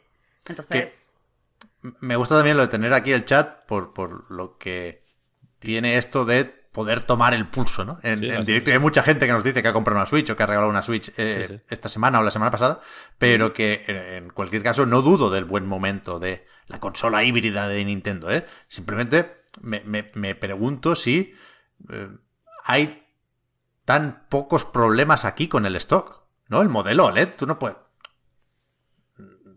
Es más o menos, o fue eh, durante los días previos al lanzamiento, más o menos difícil de encontrar. Me, me parecen palabras muy mayores que eh, a- ahora puedas vender más que en la semana de lanzamiento. Pero bueno, joder, evidentemente, chapó. Y, y- y por supuesto aquí juegan un papel los varios modelos, ¿eh? Y las rebajas del Black Friday, que si te descuentan 100 euros en una Switch, eh, saltas a por ella. Pero, pero me, me- me, me sorprende porque desconozco esta diferencia, este contraste entre la falta de stock total y absoluta de unas plataformas y los, al parecer, cero problemas de otras, ¿no? Que, que Nintendo también sufrió al inicio de eh, la crisis de los semiconductores. Pero bueno, joder, sí, sí, es, bien. fu- es fuerte, es fuerte. sí. Sabemos, ah, sabe cómo ha trabajado Nintendo con sus proveedores. Quiero decir, hay, hay falta de microcomponentes, pero cada compañía tiene su propio trato con los proveedores. A lo mejor Nintendo tiene un buen trato. No sé, no, es que no, no, ya te digo, no me parece tan, tan loco, la verdad. Ya. Y ya está. Es que no tengo apuntadas más noticias. Me, me gusta que, Mm, No que tengamos hay, no tiempo. Me gusta que tengamos tiempo para repasar los Game Awards, ¿eh? Lo hacemos al final. El- los Game Awards son el jueves. Sí. Uf, Qué fuerte. La madrugada del jueves al viernes, sí. ¿Vamos a hacer directo? No lo sé. Que yo me tengo te que mentalizar. sí. No lo sé. Vale, bueno, pues me mentalizo ya. Está bien porque tenemos antes un puentecito. Yo voy a hacer el Entonces- directo en pijama, Marta. Así se Bueno, hace, se si hace en tú, pijama, si tú claro. haces el directo en pijama, yo también. Vale. Pep, tú no digas que tú no te apuntes porque te dijimos que te pusieron una camiseta hawaiana en el E3 y ¿qué hiciste? Yo he hecho un directo seguramente de los Game Awards con pijama. Uno de O borrego. sea, pijama sí, pero camiseta hawaiana no. Coño, porque pijamas tengo y camisetas hawaianas. No, eso ya se habló. Pero yo te. pero si te, te fui a si prestar. te, te compramos una. Te fui a prestar y no quisiste. No era muy hawaiana. Y me Era- da, bueno, era muy me da palo hawaiana. ponerme ropa de otra gente, quiero decir, yo sudo mucho. Bueno. Bueno, venga. No, es el tema, no es el tema. Bueno, no es el tema. joder. Pero, Bueno, no, que en pijama todo, ya lo hemos dicho en en directo. Pijama, en pijama. Pero van a estar bien. Esta es mi hot take, ¿eh? La take más hot. Van a estar bien este año los Game Awards. Oye, oye, oye, antes... pues, Van a ser ah, se- increíbles. ¿Cuál creéis? Que han salido varias noticias esta semana con el, el tufillo ese de este es el anuncio de los 2,5 años eh, que van a hacer grandes los Game Awards. ¿Tenéis Ah. algún, alguna apuesta sobre eso? ¿De cuál es? ¿Pero el qué, el qué, el qué? ¿Contexto? A ver, contexto es- dijo bueno, dilo tú. que acababa de ver eh, un tráiler, entiendo, que le acaban de mandar el vídeo que presentará en los Game Awards de un juego, no, no sé el juego o el tráiler, pero bueno, que, que algo de ese proyecto llevaba cocinándose dos años y medio. La gente decía que es el nuevo Bioshock. Bueno, han salido varias especulaciones. Pero yo no me he enterado de los demás. ¿Qué es? El Gollum, es verdad que el Gollum está confirmado que Claro. estará, ¿eh? Eh, Y hay más, hay más. Tenía por aquí la lista, pero ya se me ha perdido. Ah, Hay, hay como tres o cuatro noticias de esta semana que han sido, este es el 2,5 años, a tope. Que yo evidentemente creo que es el Bioshock, pero quería saber si vosotros lo veis también así, porque hay mucha gente que no se ha creído las filtraciones del Bioshock 4, que le parece que es una mierda de las dos ciudades esa y la guerra vertical. Que es una mierda, pero eso no hace que sea, que sea menos creíble. El Silksong, el de Last Night. Joder, es que claro, hay muchos juegos que conocemos desde hace dos años y medio. Me cago en la leche. Es que el que. Es un maestro de la... De, realmente es el Lex Luthor. Sí, sí, sí. eh, No somos conscientes. Cuando, cuando veamos colectivamente lo que yo empecé a decir cuando el tío puso en el punto de mira el E3, será demasiado tarde. Pero, pero vaya, si no hay más noticias y pensando en dejar un poco de espacio para eso, para los Game Awards, podemos comentar a qué hemos jugado esta semana. Pues Vale. empezad, porque yo no ¿Tú a puedo qué le has dado, Víctor? Tú, tú estás embargado. Tú tienes embargado. información confidencial por delante y por detrás, vaya. Mm, que no esté embargado a qué he jugado. Poca cosa, la verdad. Poca cosa. Poca cosa, no puedo decir, no puedo decir mucho más. He estado Vale, jugando a cosas an- muy antiguas, juegos retro, pero es que eso no. En, en un podcast como este de, de rabiosa actualidad no puede entrar nada, nada viejo. Es verdad. Eh, saltamos al rebote, ¿no? Con la pregunta, como en los concursos. Te voy a decir, ¿a qué has jugado tú, Marta? Que sé que hay varias cosas, pero el guion nos exige Exo One. Empezar por ahí, claro. Lo dejamos pendiente de la semana pasada, además, así que un poco tendiendo puente hacia el pasado. Un Lo poco pusimos- actualidad. Lo pusimos de deberes y yo no los he hecho, los deberes. Joder, Pep, tío. ¿Qué he jugado? ¿Qué he jugado? Si es he que jugado un como poco yo te pida algo, no lo haces He nunca. jugado un poco más. Yo, o sea, yo te puedo dar réplica con el Exo One. Yo he jugado un buen rato. Pero no, ayer por la noche no me acordé de que tenía esos deberes. Y yo jamás en la vida he hecho deberes con más de un día o una noche de antelación. No iba a empezar hoy. Y se me, se me olvidó. Pero, pero yo te sigo, ¿eh? Empieza y yo te sigo. Bueno, ya, si quieres. El caso, eh, Exo One es... Joder, Pep, no, pero es que cada vez que te digo yo Qué mal, algo, Pep, pues no mal. se hace. Que no se hace. Si te lo dice Víctor, sí, pero si te lo digo yo, no. Yo voy con la vara, yo voy con la vara. Yo me- Pero que estamos, yo que no estamos hablando de jugar al Exo One, que tampoco, tampoco es que se me haya Bueno, y olvidado. lo de la camisa, que no se me ha olvidado desde que lo hemos comentado. Uy, No lo de la camisa. Faltan los croissants y vamos ya para Bitcoin. Bueno, entre y uno los y otro. croissants. Los Es que- te lo he perdonado porque la gente cuando, hago- cuando doy charla me trae croissants. siempre. Eso lo pensé, eso lo pensé. Eh, eh, yo he generado riqueza aquí. Yo te, habrí- te habría traído Y habla un... como un empresario. No, yo te habría traído un croissant.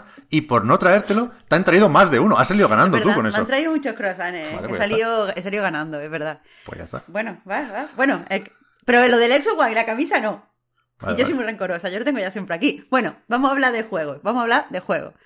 Eh, el caso, Exo One eh, es un juego eh, en el que mm, básicamente tienes una nave, eh, se supone diseño extraterrestre, y tienes que planear a través de ciertos mapas hasta llegar a un punto concreto de, de ese mapa. Hay diferentes tipos de ambiente. El caso es que, eh, bueno, el juego mm, tiene supuestamente una mm, historia en el que por unos astronautas en una misión a Júpiter, eh, pues hubo un accidente y después eh, desde la Tierra recibieron los planos de este mapa, pero en realidad la, la historia pues no, no es relativamente importante porque lo único que hace es crear un ambiente, eh, un tono nostálgico, eh, que se fusiona bien pues con la música del juego, con la ambientación del juego y con el hecho de que al final lo importante es el movimiento y el control de, de esta nave. Eh, Perdona, Marta, perdona, Marta. Víctor no será el típico que empieza a hacer los deberes cuando empieza la clase. Estás jugando al Exo One, Víctor. Víctor. Víctor, pero tú también me dijiste que lo iba a jugar, que te dije... O sea, yo terminé el Exo One. Puse el Eh. mando así en la mesa y dije, madre mía, eso es lo que decía Víctor. Y te lo dije y no has jugado. Sí. Es que de verdad es que Pero, a mí todo el mundo me ignora en esta Marta, empresa. ¿eh? Marta, Marta, he estado haciendo trabajo cuantificable mm, que, lo, que, que tú lo sabes y, se- y hay pruebas. Víctor, decir. Pruebas mira, materiales. Estoy sí, jugando, estoy jugando, ¿eh? Estás poniendo por encima el trabajo cuantificable a mi amistad, a charlar conmigo del Exo One. Pero, pero me cago en la mar, que estoy jugando o sea, ahora. y eso Este- se traduce este- en que las cosas que te manda Pep están por encima de las cosas que te digo yo. En, en Otra 15 vez. minutos se la ha pasado Víctor. ¿Pero qué, qué me va a mandar, Pep? Yo tardé tres putas horas, el puto, el, el puto visto así en 20 minutos. Bueno, pues ya, ya se ha volado. Este juego mola, ¿no? Pues no te lo dije. Que puse el puto mando en la mesa, es lo primero que pensé. Dije, el pobre visto y yo, no vamos a esto. Este juego está fenomenal. Yo, yo, yo, Yo me voy a no ir sé, este podcast. no sé si sé jugar, Marta. O sea, yo estoy. Bueno, he jugado bastante, ¿eh? me pasé lo de los volcanes y estoy en el, en el planeta este que, que puedes ir debajo del agua. Y, Vale. y y aquí me han entrado las dudas hasta aquí. Es que al final me ha pasado lo que, lo que le pasó a Javier, pobre. Mira que nos reímos del sopa. Eh, está documentado en un directo. Yo pensaba que sabía jugar hasta que llegué ahí. Y ahí no sé qué tengo que hacer. O sea, no sé si tengo que surfear las olas, si tengo que meterme debajo del agua, si es una mierda de pantalla. Y, y- y- y aquí me rayó un poco. A Porque ver, yo hasta entonces iba bien, iba volando, como, en el Flappy Bird. Flappy Claro. Bird, no, perdona, Tiny Wings.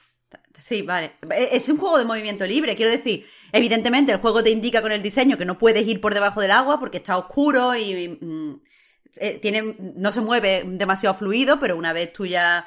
eh, pero mi- mientras tú, si quieres surfear la ola, puedes surfear la ola. Si quieres ir elevándote y aprovechar muchas veces las de estas que te teletransportan, también lo puedes hacer. Quiero decir, creo que el juego intenta indicarte con este tono que decía nostálgico y relajado y tal, que al final lo que tú tienes que hacer es fluir y moverte como mejor te haga sentir. O sea, quiero decir que no, no hay reto, no, no tienes que, no sé, sacarte el logro de llegar más alto o planear los máximos kilómetros para disfrutar del juego, aunque sí que hay logros y a mí no me gustan, pero bueno. Tengi, Tengi, los logros, ¿eh? el de la barrera del sonido y el de llegar súper alto. Así que. Claro, claro, hay, hay muchísimos. Yo, yo no los he desbloqueado todos, pero tengo, me parece, cinco o seis. Y bueno, están ahí, pero a mí, a mí me molestan porque muchas veces iban en contra de la forma en la que yo quería jugar, que era simplemente bajando en picado y elevándome, bajando en picado y elevándome. Pero bueno, eso, voy a intentar eh, hablar del juego. Básicamente eso, somos una nave con ciertos componentes plásticos que puede hacer eh, como tres movimientos fundamentales. Por un lado puedes eh, hacer un doble salto pues para, para impulsarte, por otro lado puedes aumentar la gravedad a tu alrededor para bajar rápidamente eh, y, ganar velocidad en una, en una bajada y eh, también puedes eh, planear, que es básicamente convertirte en un, disco plano que aproveche las corrientes de aire, muchas veces aprovechas el doble salto o aprovechas incluso pues el movimiento que tú mismo has generado al caer con mucha velocidad. Entonces, pues eso, básicamente estamos en, un, en una pantalla donde tenemos un objetivo que se representa como un rayo de luz a ciertos kilómetros. Entonces tenemos que llegar hasta ahí. No importa lo rápido que lo hagamos, no importa el camino que tomemos, no importa si aprovechamos o no, por ejemplo, los puntos de mejora, hay puntos donde pues te dan más capacidad para que la nave planee o te dan eh, pues la capacidad a lo mejor de, de que la gravedad sea mayor, la que, la que implicas y por lo tanto bajes con más rapida- rapidez y puedas salir disparado con más rapidez. Eh, no importa, o sea, hay, muchas, muchas cosas que puedes encontrarte en el camino, también te puedes encontrar unas especies de disparadores donde, pues si los aprovechas, son como también rayos de luz, sales disparado y llegas mucho antes, pero no pasa nada si no los coges. Básicamente eso es un juego donde se concentra, que se concentra en el movimiento y que lo que quiere es aprovechar por todas las técnicas de diseño eh, pensadas para generar flow en el jugador y para ponerlo en cierto estado mental. Eh, y bueno, lo, lo, utiliza y para mí, en mi opinión, es un juego muy, muy satisfactorio. Básicamente, cuando tú entras en la experiencia del movimiento de la nave y mejoras la nave, eh, o sea, y, controlas la nave pues como una parte de, de ti, y ves, llegas a ver lo- dónde están los, los movimientos de aire, o llegas a ver cuando hay una masa de, de aire que te impulsa, básicamente te, pues eso, te, te entras en este estado de, de flow de, que, permi- que permiten los videojuegos y es muy, muy gustoso. Además, como es un juego muy corto y es un juego muy concentrado en eh, eso, a, hacerte sentir bien, tiene... A mí la música, eh, ahora, lo comento, es el punto donde menos me ha gustado, pero está ahí como refuerzo, las imágenes que te generan las diferentes pantallas son lo suficientemente evocadoras como para no querer explorar, porque no hay nada. ¿sabes? No, no, no, hay nada más que seguir para el frente. No es que quiera ver sus detalles, pero sí es lo suficientemente evocador como para que sea interesante volar eh, en, eso, en esos sitios. También cuando te elevas por encima de las nubes y, por ejemplo, está lloviendo. Mm. Eh, la sensación de, elevación eh, te produce cierto estado mental muy, muy interesante, está guay, ¿verdad? yo la primera vez que lo hice también fue un poco como... ¡ah! Y, me, gustó sentirme así. Eh, pero vamos, eso, incluso los pequeños detallitos que vas viendo sobre la historia de los astronautas también está hecho como para ponerte en un estado alterado de la conciencia que va muy bien con el flow. Así que básicamente es un juego eso, que junta la ambientación con el hecho de hacerte sentir a través del gameplay de una cierta manera eh, evocativa y atmosférica que, eh, que, está muy bien, está muy conseguido. Pero más allá de eso, si nos centramos en lo hecho, es un juego donde vuelas de un lado a otro, fin. Y, vuelas como quieres. También entiendo que eso no es para todo el mundo. Tienes que tener una, una o sea, tienes que estar de cierta forma, esta, eh, tienes que tener un estado mental concreto para poder disfrutarlo. Yo, por ejemplo, dudo que Víctor pueda disfrutarlo ahora porque creo que no está en el estado perfecto para poder jugar al Exo One. Yo lo veo fantásticamente bien. No han salido los, los, astronautas, Marta. Sí, ¿no? No te esperes, que Pep me estaba preguntando, pero hay girito, no hay girito, Víctor, ¿eh? Es evocador, simplemente. Es espectacular esta mierda, ¿eh? Yo me quito la máscara y digo que tenía muchas ganas de que me gustara el juego y entré súper predispuesto a que me gustara y no me estaba gustando. ¿Por qué? Voy a intentar mm, descubrir por qué, porque no lo tengo muy claro. Creo que, evidentemente, la teoría del flow, algo que me fascina, Genova Chen es mi padre, lo que quieras. Creo que aquí, cuando. O sea, es demasiado fácil perder velocidad. Y, He roto la barrera del sonido, gente. Logro. Eh, creo que te cortan el rollo con mucha frecuencia. Lo, de que estás planeando y, te quedes sin energía y, y, pases a ser bola otra vez, creo que pasa demasiado. Y supongo que luego se matizará cuando mejores la nave y demás, ¿eh? Pero creo que le falta un punto ahí. Y creo, o sea, si hay altibajos, ¿no? En ese flow, creo que los altos están mejor diseñados que los bajos. Y cuando te quedas en, un, en una superficie plana que no, la canica no va ni para adelante ni para atrás, eh, ese estado yo lo habría eliminado del juego de alguna forma. Pero, sobre todo me falla que es feo. Y decía lo de fuera máscaras porque otra vez el pep más superficial Creo que este juego necesita ser más poético de lo que es. Y las imágenes que genera no me dicen nada. Quiero decir, veo la lava y veo las nubes, las nubes están medio bien. Pero todo lo demás no me dice nada. E, e, el, gameplay sí me parece evocador, y lo que me entra por los ojos, no. Y no estoy pidiendo aquí necesariamente graficotes. Me parece poético y evocador el Proteus. Que a mí me parece más o menos bonito, pero, pero es un juego que no, no es muy elaborado en, lo visual. Y creo que Exo One es un poco fallido con eso, en lo de que ser feo y ya está. Me, gusta mucho lo que dices, Pep. En primer lugar, respecto a lo de que eh, puedas planear demasiado poco tiempo, se le gasta la energía rápidamente. Evidentemente, si tú tienes ese problema, es que han fallado al implementar las cosas de diseño de Flow, porque recordemos que una de las cosas que escribía Genova Chen era que, eh, bueno, tiene que ser un reto, pero no un reto imposible. Si a ti te frustra cada vez que te estás convirtiendo en bola, desde luego tú no estás entrando en el flow que te pide el juego. Y por, lo tanto el juego ha fallado al tenderte la mano a ti concretamente. A mí, a mí no me ha pasado. Pero es cierto que cada uno tiene una tolerancia a la frustración con diferentes cosas que es diferente, que es distinta. Yo probablemente en un shooter me frustre mm, cuando dispare tres balas. Entonces, eh, es evidente que entonces el juego debería haber dejado que más gente lo probara y haber puesto de base más energía. Entiendo que es un error que está ahí. Respecto a lo feo, a mí no me lo parece, pero entiendo por qué te lo parece a ti. Creo que una cosa en la que, una forma en la que el juego se dispara en el pie es queriendo eh, tender ciertos puentes con la realidad, con la historia de los astronautas. Quiere siempre que parezcan eh, planetas de verdad y como tienen que parecer planetas de verdad, el apartado artístico está muy limitado a las mm. cosas reales y posibles en el universo. Y quizá por eso es menos poético. A mí me pasa, por ejemplo, con la, con la música. Como la música tiene que incorporar un montón de elementos realistas del ambiente de estos supuestos planetas, a mí me parece que no, la música no impulsa mi experiencia, no, no subraya lo que estoy haciendo como sí que lo hace, eh, ¿cómo se llama? El juego este de la guitarra.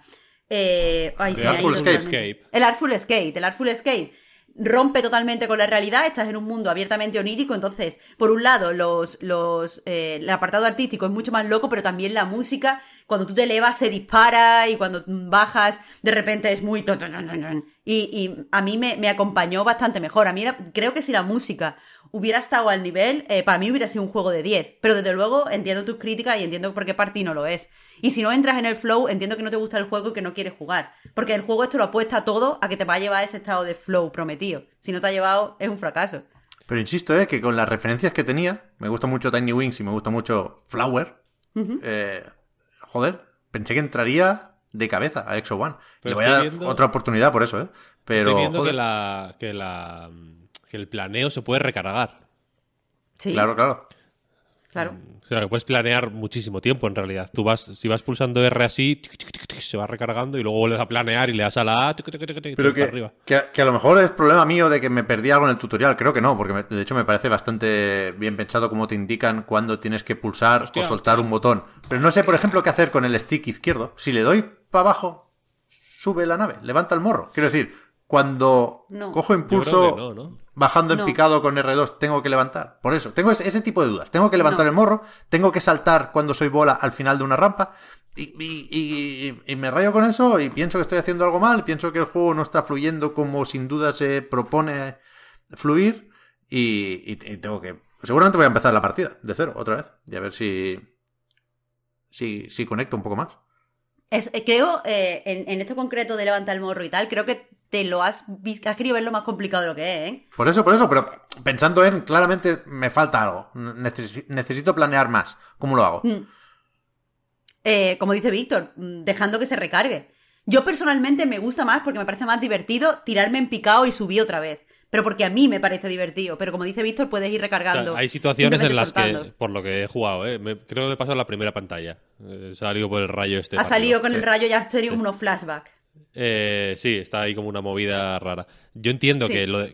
O sea, tú cuando pulsas R2 para ir para abajo, para caer en picado, ahí se empieza a recargar la- el planeo, pero no tienes que caer abajo del todo. Entonces, No. Claro, claro. puedes recargar un poquito, planear un poquito más y luego caer en picado hasta la siguiente duna, ¿sabes? Pa- Claro, pero cada vez que caes en picado, Eso es muy divertido. Es a, lo mejor a lo mejor alargo yo demasiado las caídas, pero cada vez que caes en picado pierdes altura. Es decir, luego remontas el vuelo, pero no, no, no subes necesariamente o no llegas donde estabas. Bueno, no sé. Igual, eh, eso sí que. O sea, entiendo lo que quieres decir, ¿eh? Y estoy un poco de acuerdo. Pero. Ah, y además, mira, lo que dice Chico24, que eh, la cámara se le volvió loca en un punto. A mí me pasó eso también, en el agua, cuando bajaba hasta el fondo y volvía a subir, de repente hacía como una espiral que, que- que me mareaba un poco. Lo he Y- y visto en Parecía un Reddit. bug. Eh, Sí, e- es, es un bug porque creo que es evidente. O sea, el juego no sabe qué hacer para indicarte que no te metas en el agua. Y creo que, que, por ejemplo, te metes un poquito, pero enseguida está súper profundo, te cuesta mucho salir para arriba. Lo del agua está mal, pero porque creo que los desarrolladores no sabían cómo indicarte que no se supone que te tengas que meter en el agua. Este juego Pero necesita esa- ray tracing a, a cholón. Al revés, necesita gráficos más planos y 120 frames por segundo. A mí me falta suavidad también. Pero va a 60 Sí. como clavados, ¿no? Fenomenal. Alguna, alguna ¿En rascadita dónde- ¿Cómo has yo, ¿eh? jugado? ¿Dónde lo has jugado? Wow. En Xbox Xbox. Series X. Ah, pues a mí me iba muy bien en la serie X. Va, eh, o sea, no es un juego que vaya mal, pero yo habría hecho un all-in con la fluidez. Este juego está estupendo, Pep. Me lo voy a pasar. Que sí, que sí, que está I bien. que yo- está bien, yo también me lo voy a pasar. Bueno, pues cuando te lo pases, Víctor, coméntame lo que sea, ¿eh? Que llevo esperando, no sé, dos semanas. Ya, ya, es que he estado con otras cosas, Marta. ¿Qué opina la gente? Contadnos. En el chat. Está en. Game Pass, se está preguntando la, la peña. Sí, está en Game Pass. Está en Game Pass, PC y consola, sí. Se puede jugar en una, entre una y tres horas. Yo tardé un montón, pero porque soy tonta. Pero la- pues, hay gente que se va a pasar una hora. Hay de todo, hay de todo. Gente que dice maravilloso, gente que dice que le marea o que le aburre. ¿Ah? En, este, en estos juegos yo sí que metería... eh, No sé si lo tiene al final, ¿eh? no sé si, es- si se desbloquea o algo así, pero me- lo haría- los haría un poco más gamey, ¿sabes? No sé, eh, creo, Más logro y ese tipo de cosas. creo que creo a mí, por ejemplo, me encaja guay eh, tener una representación cuantificable de lo que estoy haciendo, ¿sabes? Que si de, que, que me pun- que básicamente que me puntuara las caídas y, y para arriba, sí, sí, sí, Los, los puntos son para mí son zen, ¿sabes? Ver, ¿Quieres ver un, su- un- Un poquitín de Tony Hawk aquí. Un poquito Ahí de somos- Oli Oli, un poquito Un Benihana de... ahí de repente cuando Ahí somos, no remontas somos el vuelo. muy diferentes tú y yo. O sea, ¿eh? se podría... De hecho, ah, Que creo que podrían convivir las dos cosas. O sea, un modo más libre y sin puntos y tal. Y, Hmm. y otra cosa más de... mm, de, de- sobre todo para para entender... Porque yo entiendo que un problema de Pep puede ser ese, ¿no? Para, que Pep comprendiera con cifras, o yo, vaya, si lo que está haciendo está bien o mal, ¿sabes? Si el juego considera que lo que está haciendo es... eh, ok, en plan, venga, tira por ahí, que está todo bien, o si o si considera que, que- que no es así. No, al fin y al cabo es así una apuesta, creo, Sí, de parte sí, de los sí. desarrolladores, porque a mí me hubiera perjudicado, porque soy muy competitiva y si yo viera que el juego me está diciendo que estoy jugando mal, enseguida me hubiera dicho, no, Dios mío, no sé jugar, qué mierda, y no hubiera entrado en el flow. Ya. Pero, pero bueno, eso es una apuesta y con vosotros no funciona tan bien como conmigo. Eso el, eh, te- tendría que ser, hacer como el Shaddai, que la primera vez que juegues no tenga nada y la segunda tenga puntos. No, porque entonces aleja a Pep. Tendrías que darte al principio a elegir. Al Mm. final, esto también es un poco eh, inmersión y deja que la persona personalice su experiencia. ¿Tú quieres que te salgan numeritos, sí o no? Y Pep, sí, sí, sí, sí, sí. No, no, yo no quiero. Yo estoy- a mí me parece una perversión lo que ha dicho Víctor. ¿Ah, este caso. sí? Sí, yo no Ah, quiero bueno, numeritos aquí. Unos puntitos. Bien, bien. Ha, ha aparecido un par de A veces plus, en, ese. en el, en el chat, ha aparecido un par de veces eh, un tal Life Slide, un juego, no una persona, que, que nos decían que es un poco la respuesta a lo que buscas, Víctor, y que estoy viendo en Steam que es un juego de, de- de aviones de papel, de planear, me gusta la premisa. Uh. Pues a mí estas movidas me tendrá- molan. Tiene demo en Steam. Y no sé si hay modos con multiplicador o qué, pero joder, mira, estoy descargando la demo aquí. A mí, esos- Eh, a mí es que los, lo- o sea, lo, que- lo digo porque en- ma- más, allá de, de que o sea, un sistema de un buen sistema de puntos para mí pues, potencia las sensaciones del juego en vez de limitar el radio de acción, ¿sabes? O sea que te deja hacer, pero simplemente te marca te da como el check de, vale, ok, esto lo has hecho guay. A mí me gustan, yo soy, yo soy pro sistemas de puntos. ¿Qué le voy a, qué le voy a hacer? Me parece bien. Estaba pensando si, si, si colar un off-topic muy grande, porque cuando has dicho que eso, al final cabe preguntarse si todo mejora con puntos o no, ¿no? Me he acordado de... ¿Os acordáis del shooter aquel de Bizarre Creations? Loquísimo. The Club. Sí, claro. Ese juego está bastante bien, ¿eh? Ese juego es buenísimo. No sé por qué no. No sé por qué no se habla más de él y no sé por qué no. Eh, creo que no es, no es ni retrocompatible, me parece. Yo creo que está muy desaparecido. Yo tengo una copia física ahí Yo bien también. guardada. Porque es muy, es muy guay. Sí, sí. Y, y so- y soporta totalmente tu tesis, vaya. Yo estuve, claro, aquí, claro, eh, te- igual es un poco tirarme piedras eh, contra mi propio tejado. Lo editó Sega, efectivamente. De clave lo, lo sacó Sega.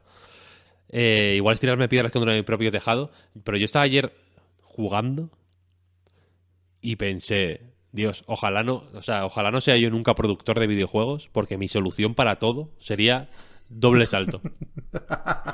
Bueno, en el Exo One está, En el. Exo One hay, ahí eh, he visto doble salto, Sí. cuando me pone doble salto, bien. Unos punti- ponme unos puntitos y, y solucionado. Pero es como doble salto. Un, eh, hostia, que no sabemos qué hacer con el, el Gran Turismo 7. Algo falla. ¿no? No- doble salto, doble salto. Ping, ping. En ronda, le das a la X dos veces, doble salto. Eh, si te parece, Marta, antes de pasar a Wildermyth, cuelo un poco de Solar Ash. Porque Claro. es que he visto la posibilidad de enlazar temas y, y no lo puedo dejar pasar. Es que me pone cachondo. Una cosa muy seria lo mío con lo de enlazar temas. Cuando has dicho, Víctor, cuando has introducido los Black Shark V2 Pro, ahí he sabido que todo iba a salir bien. Entonces, he leído a gente diciendo que el Exo One era un Sonic de mundo abierto.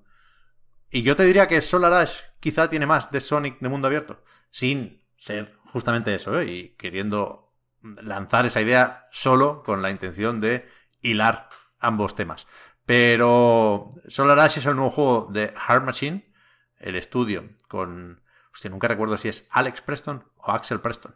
Alex. Que, Alex Preston, ¿no? Sí. El chaval que hizo Hyper Light Drifter y que por eso, yo creo que las expectativas estaban altas, ¿no? Por eso y porque lo pescó Anapurna Interactive, que suele tener buen ojo, ¿no?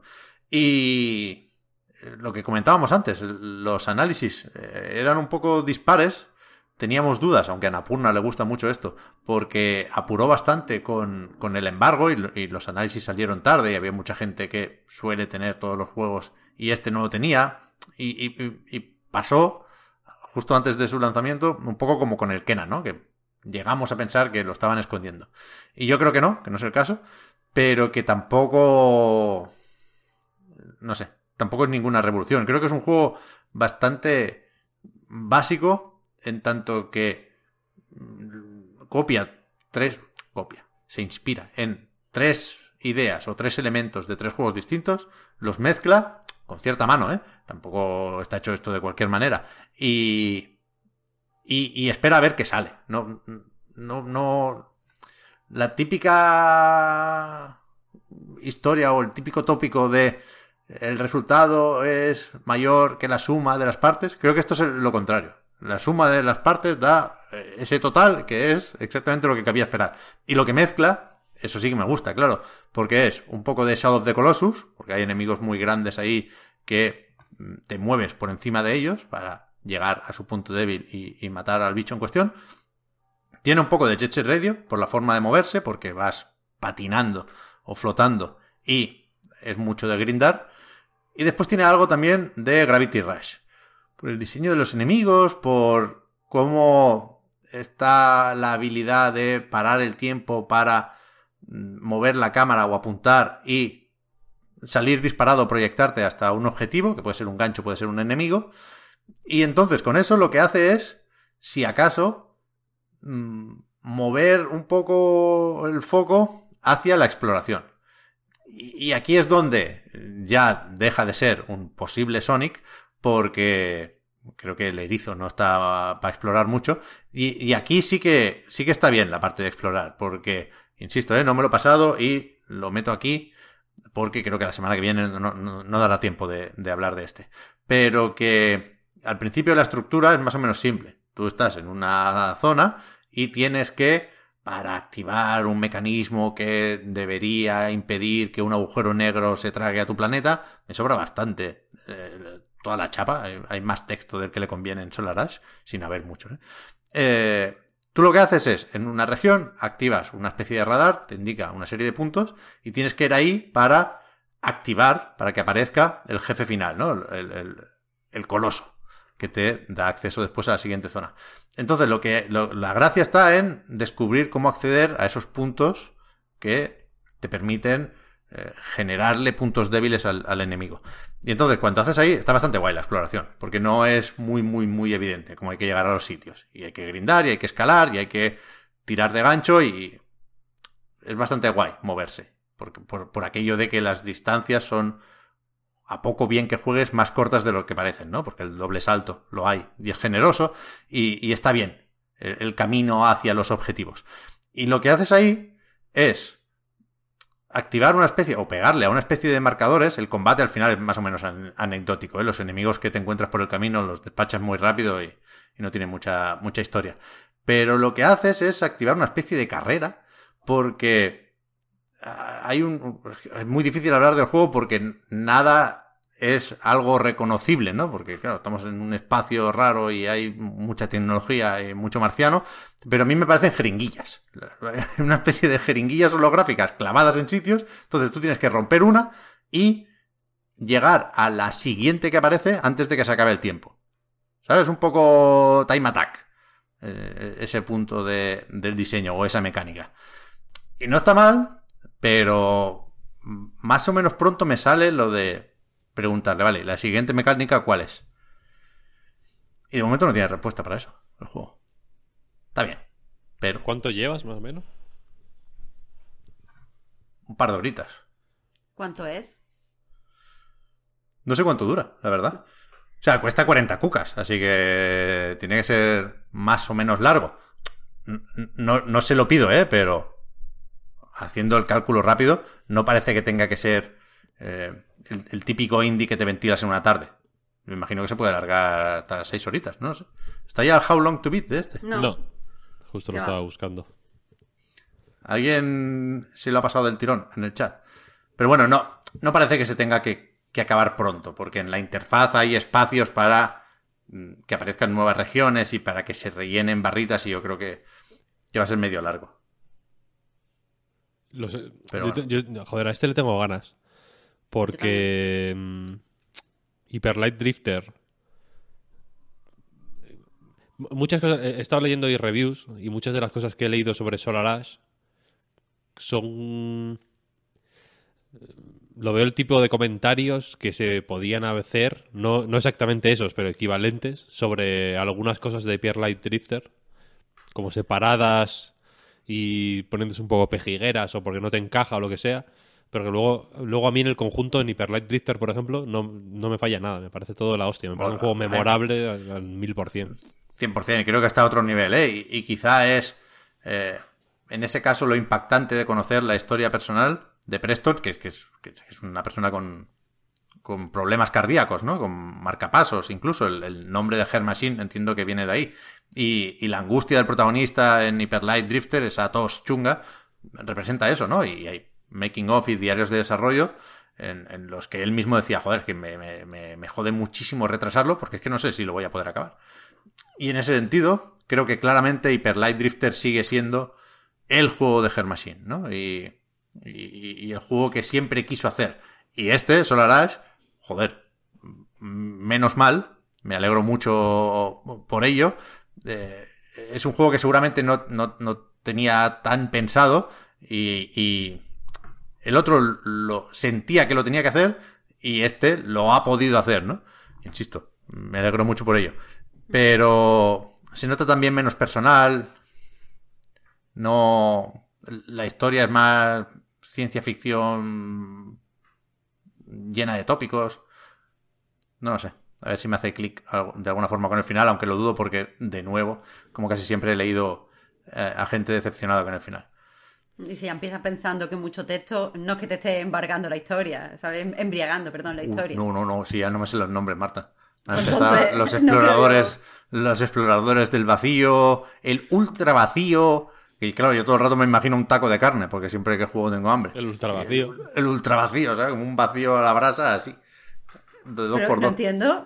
O sea, esto, esto- ¿qué? La- el Vacío es- es un una corte. pieza de carne, sí. De res. Ah, ah, Pero que hay muchos, muchos, muchos nombres. Y yo desconecto mucho con eso. Cuando hay.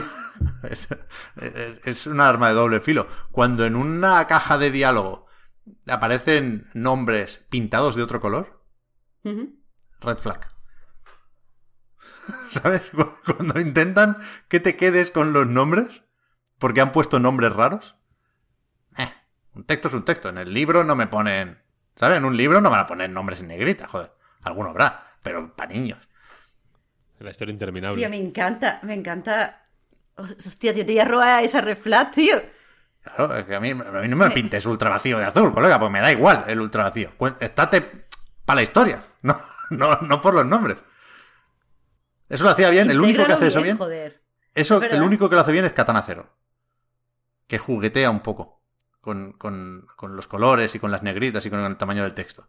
Pero si es lo mismo, pero de otro color, en plan, acuérdate, ¿eh? exploradores del vacío, importante esto, ¿eh? Lore, lore, flecha, lore, importante, subrayar. Te tomas por culo con el explorador del vacío, hombre. Me cuenta historia, quiero saltar. Tías. Ojalá se me hubiera ocurrido a mí eso. Me encanta. Hombre, el, guiño es a Zelda, ¿no? Entiendo que, que los Zelda lo hacen mucho, lo de poner las palabricas de otros colores. Trifuerza. Tal. Ahí, eh, obviamente, en un Zelda encaja mejor porque Trifuerza ya te, las, ya te la sabes aquella, ¿sabes? O Irule. O las, ¿sabes? Impa. Tal. Tú dices, ah, bueno, esto ya, ya me suena. Pero que entonces tienes que saber si tienes una IP en la que puede usarse y en la que no. Claro. Y si te choca tanto, es que no tendrías que haberlo Es que no, utilizado. claro, no, no se puede usar más porque que en el distrae. Zelda. Claro, Claro, claro. claro. Con Zelda nos No, a dicen, ver, estoy- claro, estoy es que se lo permitís ahora- todo a Nintendo. Bueno, haberlo hecho hace 35 años, ¿no? Evidentemente la, la- la veteranía es un grado. No, Porque no, pero ya- estoy pensando que hay otro juego donde se hace bien, que son los juegos de vampiro la mascarada. Que sacan. eh, No, no, escúchame, tío, ¿vale? Sí, sí, Eh, los juegos. La, la más. visual no- ¿Qué? vampiro de mascarada que bayoneta en este podcast. ¿Por algo será? Bueno, bueno, eh, lo digo para que no os quejéis. Bueno, bueno, en, en los juegos estos de que son visual novel, que son Coteries of New Sí. York y, y Shadows of New York, también utilizan este sistema, pero, pero lo utilizan para meterte el lore que sabe la gente que juega al juego de mesa. Entonces, si le das, te sale una descripción de qué significa, o sea, mm, la- el diálogo es normal, pero tú puedes leer la descripción si no lo sabes. Y ahí sí está bien. Porque hay mucha gente que entra al juego y no tiene ese lore. Yo cuando entré no me gustaba Vampiro Mascarada porque no sabía qué era. Ahora ya no lo necesito. Esto en. Joder, es- eso es un clásico de los juegos de rol, vaya. En el. Mm, es verdad. En Baldur's Gate no sé si ocurre, pero en, en Pillars of Eternity, en los de Obsidian nuevos, vaya, siempre hay como eh, eso, los no sé qué, no sé cuál, y te viene en amarillo, y tú pones el ratón ahí, te sale un pedazo de texto que te caes de culo, ¿eh? O sea, Eso está bien. Ahí no me voy a quejar. ahí no te vas a quejar, claro. Ahí no te Pero vas hay a que quejar. saber, hay que saber usarlo bien, es lo que dice Pep. Si lo utilizas mal, red flag. Red flag. Porque te están diciendo, he creado, mira el universo que he creado, ¿no? Me he inventado Sí, la sí, palabra sí, sí, sí. ultra vacío. Ese colega. A grindar y a, y a pegar, hombre. Pero está bien. Está bien. Pues sí, eh, a mí me interesa el siguiente. eh, porque lo conozco menos, este, es- este sé que lo voy a jugar. Así que si queréis pasamos. Vale. Yes. A mí también me interesa el Wildermyth. Porque ahora Marta me va a decir que lo puse un poco de deberes y ella los ha hecho, evidentemente. Ahí está, No ahí como- está. Yo me no puse mis seis horas. No. Y son el doble de horas, bitch. Pero este está, o sea, lo contamos en la prórroga la semana pasada, con lo cual eh, introduzco un poco el cómo hemos llegado hasta aquí. Hablábamos de premios, ¿no? El otro día y, y de cómo eh, nos preparamos para hacer las valoraciones de, final del año. Gracias a Burn o a V3RN por haber regalado cinco suscripciones. Eh, decíamos, eh, a mí me agobia el momento este de ser consciente de que tienes muchos pendientes y querer más o menos cumplir con todos, pero saber que no los vas a poder terminar porque ya no hay tiempo de pasarse, yo que sé, en mi caso el Tales of Arise, pero ¿qué hago? Lo juego un ratito y si me gusta mucho, mucho, mucho, con eso ya me vale para meterlo en una lista. Bueno, agobios míos, pero decía, mm, solté por ahí la idea de que de, en, eh, en los premios de los Golden Justice, que acabó ganando Resident Evil Village, bueno, no, no, no me tiré de No la lengua, otra vez, no otra vez. esta- estaba como nominado a mejor juego del año, creo recordar, este tal Wildermyth. Y yo pensé, coño, este lo tienen que haber metido los de la Edge, porque PC Gamer, PC Gamer igual sí, pero los de Game Radar no han metido esto. Eh, y me metí en la Edge y efectivamente le cascaban los 9. Y a partir de ahí vi que estaba súper arriba en Metacritic, que había mucha gente diciendo que era el tapado del año y tal igual. Y, y dije, Marta, igual te gusta este porque por lo visto eh, hace muy bien la mezcla de una narrativa más o menos directa y específica con el rollo procedimental, de alguna forma. Y eh, recogiste el guante. Por supuesto. Eh, por cierto, antes de empezar, yo no soy graciosa, ¿vale? Eso no va a quedar bien. Pero es que antes en el chat han hecho un chiste muy bueno sobre Wilder Smith, que la ha hecho, además lo he guardado aquí, de, eh, de Doctor Grijando, que ha dicho. Espérate, ahora no lo encuentro. Eh, ah, dice, joder con Wilder Smith, actor, rapero, videojuego. Y me ha parecido muy bueno, pero yo no soy graciosa. Así que no lo he dicho con gracia. Sí, sí, sí, sí, pero es muy bueno el chiste. Bueno, Will Smith el- está bien. Will Smith. Eh, bueno, el caso. eh, el juego, mm, mi dictamen así es que no es uno de los tapados del año, porque el juego tiene muchos problemas eh, a nivel de diseño. Quiero decir, la idea me parece fabulosa. Al fin y al cabo es un juego que eh, te hace, te permite generarte procedimentalmente tu propia historia, en la que tú partes con un, de tres héroes. En mi caso, tres, tres heroínas, porque el juego creo que tiene algún. No sé si es porque he jugado hoy en Steam, tengo que soy mujer y me han salido constantemente personajes femeninos, pero ya usa heroínas porque mi experiencia en las dos historias que he jugado son heroínas. Bueno, eso, te- tú te generas tus tres heroínas eh, y te creas tu, tu party, puedes hacerla totalmente random al principio o puedes personalizarla, puedes tener tres guerreras o tres magas o una guerrera, una maga y una, una de esta de que utiliza los... eh, bueno, o que, o que golpea a distancia, o que utiliza el poder de la naturaleza. Eso, tú te generas tus tres personajes y empiezas a jugar. Y a partir de ahí vas eh, construyendo su historia. También hay druidas, indeed. Eh, entonces eso, vas construyendo su historia. El juego te va poniendo una serie de situaciones que salen de forma aleatoria y tú tienes que... Eh, joder, con ambientalista me refiero a una persona que utiliza... eh, eh, eh, lo- lo- los elementos, joder, no una persona que ha estudiado ciencias ambientales. que lo estaban diciendo en el chat. que me, me distraigo. Eso, el juego te, te pone en ciertas situaciones aleatorias a las que tú tienes que responder, muchas veces tienes que responder con narrativa, por ejemplo, eh, si quieres que los personajes sean amigos o amigas, tienes que, eh, pues eso, hacer una respuesta que aumente su punto de amistad. Si quieres que sean novias, pues tienes que reaccionar de forma que se potencie el romance. O si lo que quieres que haya una rivalidad, eh, pues eh, potencia la rivalidad. Todo esto te va a servir al final para poder introducirte en la parte de estrategia del juego. Porque al final en el juego tú hay una, o sea, hay varias historias. Yo hablo, voy a hablar de la primera que he jugado por, no dar spoiler hay algo maligno que va a, atacar y va a estar corrompiendo el reino. Entonces tú tienes que ir de reino en reino, enfrentándote a diferentes tipos de monstruos, eh, pues asegurando eh, los diferentes sitios que has conquistado y protegiéndolos después. Entonces, eh, en combate, todas estas cosas que tú has tratado en la, historia se reflejan bastante bien. Eso a nivel de diseño está muy guay.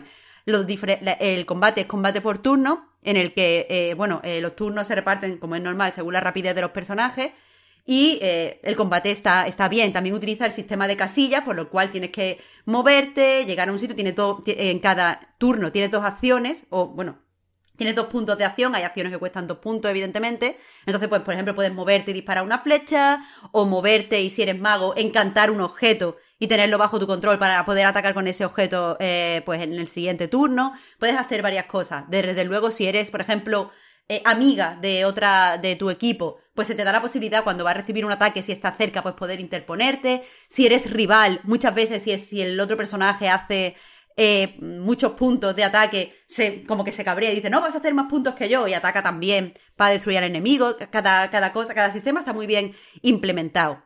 Y ya te digo, las historias que se cuentan a mí me parecen eh, lo suficientemente mm, interesantes como para mantenerte ahí eh, a tope, porque el juego no pretende ser serio ni épico, sino que es un poco de humor. las eh, personas que forman parte de tu, de tu party pues tienen diferentes intereses y background y muchas veces han tenido que improvisar y eso el juego lo mantiene muy bien. Por ejemplo, en cierto momento mi personaje mago, maga, no encontraba una varita, entonces le dije que cogiera una cuchara entonces era como un chiste recurrente en la historia, el hecho de que siempre peleaba como lanzando magia con una cuchara, todo ese tipo de cosas me parece que están extremadamente bien. Pero hay eh, un problema muy grande con el juego que es eh, toda la interfaz de usuario es un absoluto desastre. Y, eh, pero, pero un desastre, yo hacía tiempo que no veía juegos de estrategia con una interfaz de usuario tan mala. entonces ahí cosas como que para hacer acciones súper básicas muchas veces tienes que dar cuatro clics en zonas muy diferentes de la pantalla. A mí eso es algo que me da eh, mucha mm, mucha bajona porque me, o sea, yo, sé que el combate por turnos es lento. A mí me gusta mucho el combate por turnos, pero joder, también tienes que darle esa sensación de acción y de urgencia. Aunque, el, aunque yo me pueda parar como jugadora a pensar, los personajes dentro del juego están en una situación de, eh, pues, de último, ¿de qué te ríes? No, que Jalfa, mira, he dicho, no me enfado, pero me da coraje. Hostia, es que, me da coraje, claro. esa, pintada me parece. Desde el hemos sido engañados, claro, no había algo tan, tan, tan, tan bueno como esto. Pues muy malaguita, ¿eh? O sea, quiero decir, a mí no me sorprendió porque son muy de Málaga. Mi hermano lo dice 20 días, o sea, 20 veces al día. El caso. Eso, eh, por ejemplo, una cosa que a mí me parece que hubiera sido muy fácil de integrar y hubiera mejorado eh, súper exponencialmente la experiencia con el juego es que si tú te mueves a una casilla adyacente a un enemigo, simplemente eh, pulsando en el enemigo le hagas el ataque básico del personaje. Eso no es ninguna mm, genialidad, pero el juego no lo incorpora, entonces muchas veces tienes que moverte hasta la casilla, seleccionar el enemigo, bajar hasta abajo, seleccionar el ataque, aplicar el ataque y todo eso a mí me da eh, mm, pereza cuando estoy, cuando estoy jugando. Creo o sea, hay, historias que se tienen incorporado directamente en el que, en el que ataques, cuando tienes muy pocos ataques. Pero conforme vas personalizando a tu, a tu personaje, eso, cada vez tienes que realizar más acciones y los combates muchas veces son demasiado lentos. Eh, por otro lado, igual, está muy bien integrado la forma en la que puedes manejar los personajes, la forma en la que cada parte del mapa te da diferentes opciones de crafteo, tienes un millón de objetos con el que mejorar a los personajes, todo eso es muy de agradecer porque al final la experiencia de juego es muy, muy, muy diferente. Y sin embargo, es muy coñazo jugar. O sea, lo siento. O sea, quiero decir, está todo muy bien hecho. De verdad, de verdad, de verdad. Y la música me parece muy bien. El tono de las historias le da mucho carisma a los personajes, que al fin y al cabo se generan al azar, o sea, y puedes, o sea, se generan al azar y puedes tocarle todo, puedes cambiarle el nombre, puedes cambiarle la de esa de los ataques, puedes cambiarle, eh, bueno, las estadísticas, puedes tocar todo lo que quieras, te da totalmente libertad para hacer tu propia historia. Y, y aún así es interesante. Pero la experiencia de, de, juego lo, lo arruina, lo arruina totalmente, en mi opinión. Para mí, no, por, eso, por eso no es uno de los tapados del año. Hay, hay juegos que me parecen mucho menos ambiciosos eh, y que me parecen mucho más contenido, como puede ser Overboard, cuya experiencia de usuario está hiper bien y nada más que por eso me, parece, me apetece jugar, jugar, jugar, jugar. Aquí lo suyo sería que la experiencia de usuario fuera tan buena que tú terminaras una historia y empezaras otra historia y probaras cosas que no has probado antes, pero sin embargo el juego no me invita a eso. Entonces quieras que no, mm, no yo no lo pondría entre lo mejor del año para mí. Fíjate, eh, con muchos juegos así de... que pues que se basan en dar opciones y en que cada partida sea distinta y en tal, y en experimentar con las posibilidades de los sistemas y eso, me, me, pasa que, que, suelen cagarla ahí, en que, en que sobre el papel todo eso es verdad, pero tienes que hacer tú una, una abstracción más o menos fuerte para y un esfuerzo para que ocurra eso, ¿sabes? Que no ponen facilidades para que eso ocurra sin más. Claro, es que dos cosas sobre eso. Por un lado, el juego a nivel de estrategia es bastante, bastante, bastante profundo. Eso no me di cuenta en mi primer. Eh, en mi primera historia, me di cuenta en la segunda, porque ya había interiorizado muchas cosas que al principio me abrumaban. Pero es que me he dado cuenta que lo que me abrumaba en la historia de tutorial era simplemente que tenía que tocar muchos botones para muchas cosas. Cuando el sistema que yo estaba probando en el tutorial no era tan complejo. Entonces yo creo que mucha gente no va a aprender a jugar bien a este juego porque nada más que la interfaz de usuario le va a abrumar. Por otro lado, el juego tiene mucha influencia de juegos de mesa y eso a mí siempre me suele gustar. El problema es que no se ha... O sea, los elementos de juego de sobremesa que quería integrar en el juego no se han dinamizado lo suficiente. O sea, quiero decir, y, perdón si es un poquito topi, pero los juegos de mesa tienen una cosa que a mí me parece muy, satisfactoria, que es la fisicalidad. El coger las cosas y tocarlas con la mano y moverlas y que tengan un peso, a mí me da cierta satisfacción que compensa el que muchas veces pues tienes que jugar más lentamente o que muchas veces no es tan inmersivo, no tiene voces, no tiene música muchas veces. Eh, otras veces sí, pero mm, o, no tiene gráficos realistas, muchas veces estás moviendo mm, piecitas en un mapa. Pero no importa porque esa fisicalidad compensa. Lo que pasa es que para dar el salto de elementos de juegos de mesa a elementos de videojuego, tienes que entender que vas a perder la fisicalidad y por lo tanto dinamizar eh, cosas que no se dinamizan en un juego de mesa. Yo creo que este juego no lo dinamiza correctamente. Me, gusta que se utilice un mapa muy similar a los, por ejemplo, juegos de mesa mm, como Spirit Island, que es así un, de eso que ves por encima, en el que tú te puedes mover y solo hay uno, o sea, solo hay un punto de interés en el mapa porque no pueden crearte una ciudad. Me parece guay para ahorrar coste, pero ya que haces eso, que va en contra de la inversión en el videojuego y que pierde la fisicalidad, a lo mejor moverse en el mapa debería ser más dinámico. Ah, una cosa que me ha gustado muchísimo, que no lo he dicho, es que, y eso también está copiado de muchos juegos de mesa, conforme van pasando los días, porque en el juego, evidentemente, cuando tú viajas, consumes días, eh, quieres ser en ese sentido realista, conforme eh, eh, pasan los días, la baraja de monstruos que tiene se va haciendo se van añadiendo cosas y se va complicando. A mí esto me parece el acierto total del juego. Entonces, al principio hay una serie de cartas de enemigos, que son los que te encuentras cuando vas a, combatir, o de fichas de enemigos, como queramos llamarlo, tienen, o sea, creo que lo llaman carta, porque el juego está en inglés, eh, carta. Pero se representan con, con una fichita cuando combates, el caso es que cuando van pasando los días, o sea, tú, partes con una baraja básica y conforme van pasando los días, hagas tú acciones o no, simplemente porque el juego no está pausado, se van añadiendo eh, cartas nuevas a la baraja. Y hay, hay veces que no puedes hacer nada, pero otras veces te da la posibilidad de gastar puntos de experiencia en eliminar mejoras para las cartas de la baraja de enemigo para eliminar directamente cartas de enemigo. Entonces muchas veces te crea a la hora de hacer estrategia el dilema de prefiero mejorar a mis héroes o prefiero tener retos menos complicados. Y eso parece una tontería, pero me ha parecido un, reto bastante eh, interesante y me parece que, lo utiliza muy bien. Hay veces que si vas a abrir y explorar un nuevo eh, terreno y sabes que está infectado de monstruos, te conviene más gastar los puntos de experiencia en que esos monstruos no sean tochos, pero si, si estás en, la misma zona y simplemente tienes que craftear una serie de objetos, te conviene mejorar a tu héroe para que lo hagas más rápido. Y me, parece que lo utiliza muy bien. Es que, como digo, me parece una estrategia muy profunda. Pero qué coñazo. Pero entonces, Marta, Me sorprende eso, por, por, por lo que había leído y escuchado yo del juego, ¿eh? que tiene más peso la parte de la estrategia que la parte de la narrativa, incluso. Que, que aunque esté bien resuelta, digamos, no es tan importante como, como lo otro. O sea, en, definitiva, me imaginaba un juego más sencillo en, su diseño y más elaborado en la parte de qué historias se cuentan y cómo se cuentan. Pero me, me, me gusta lo que, lo que cuentas, vaya. No, no, el juego es absolutamente estrategia. Eh, lo que pasa es que la forma. O sea, por un lado, creo que mucha gente se ha sorprendido de que esta estrategia, que está tan claramente enfocada al combate y a mejorar a guerreros, no tenga un envoltorio como de guerras entre reinos y cosas de esas, sino que sean una banda de héroes y tal. Y creo que también sorprende mucho ese tono eh, de humor que tienen, la, que tienen todas las historias, ¿sabes? La forma en la que se relacionan las heroínas entre ellas es eh, mediante chistes y risas y de repente pues una persona, se, una de las heroínas se emborracha y entonces no sé qué y depende de si la escucha sus penas o no escucha sus penas, pues tal, eh, y todo ese tipo de cosas.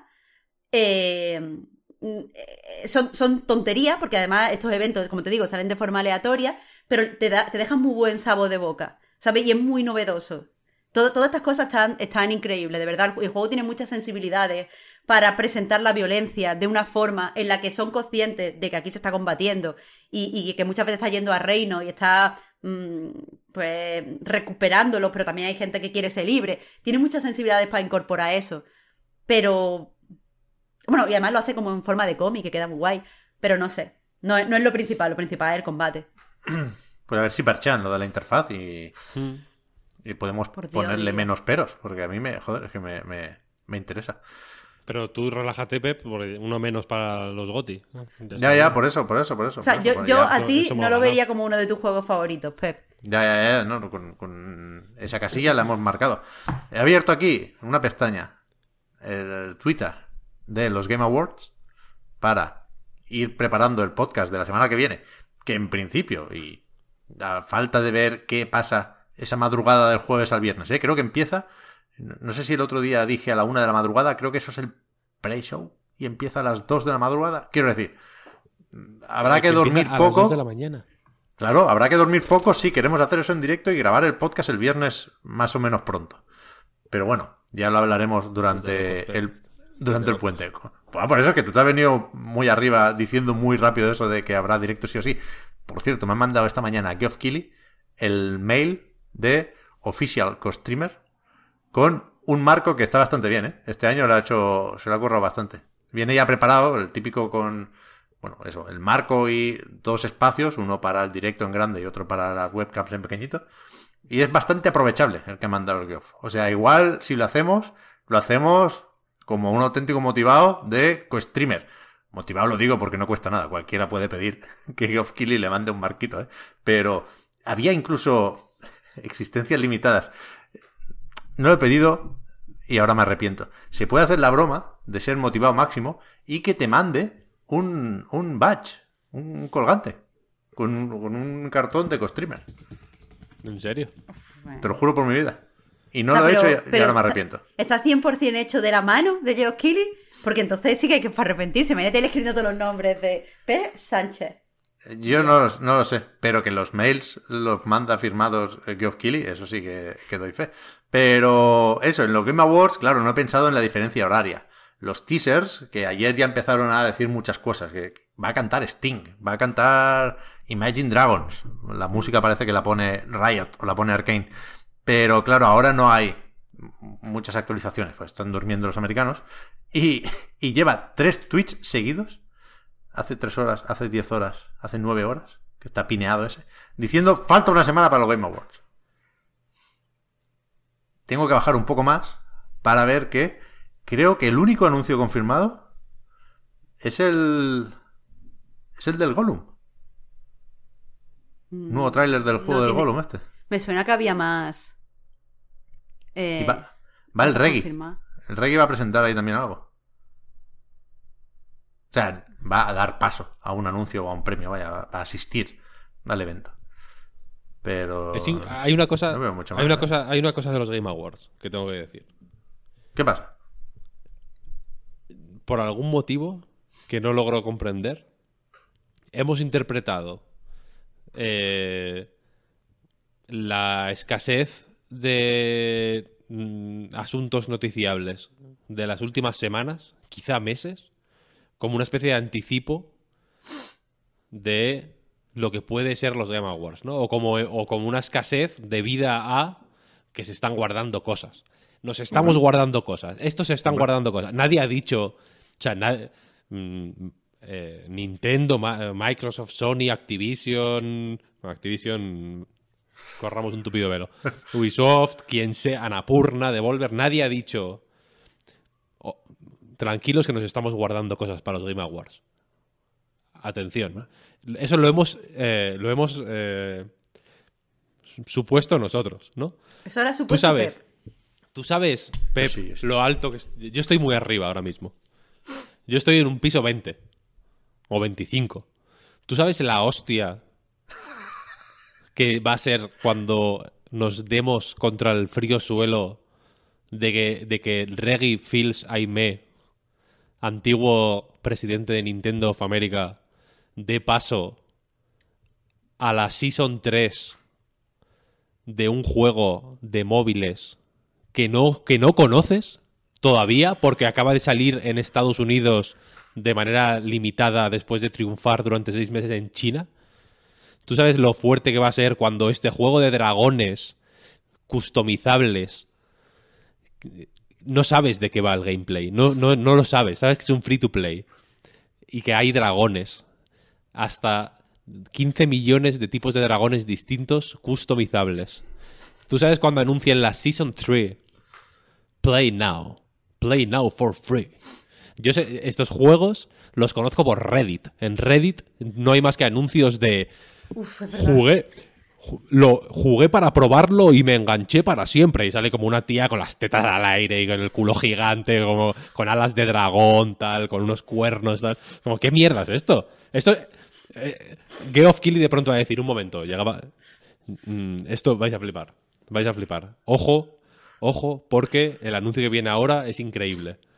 Season 6 del Call of Duty Mobile y- y es que de verdad que, que nos posiblemente nos, nos maten. ¿Eh? Reggae Phil Saime. Un momento. Eh, venid. Que esto es importante. Un pin de Mother 3. Ojo. Ojo. Va a llevar todos los pin. Un- Uno de Zelda, otro de Metroid, uno de Mother 3, uno de, de F0, como todos ahí puestos.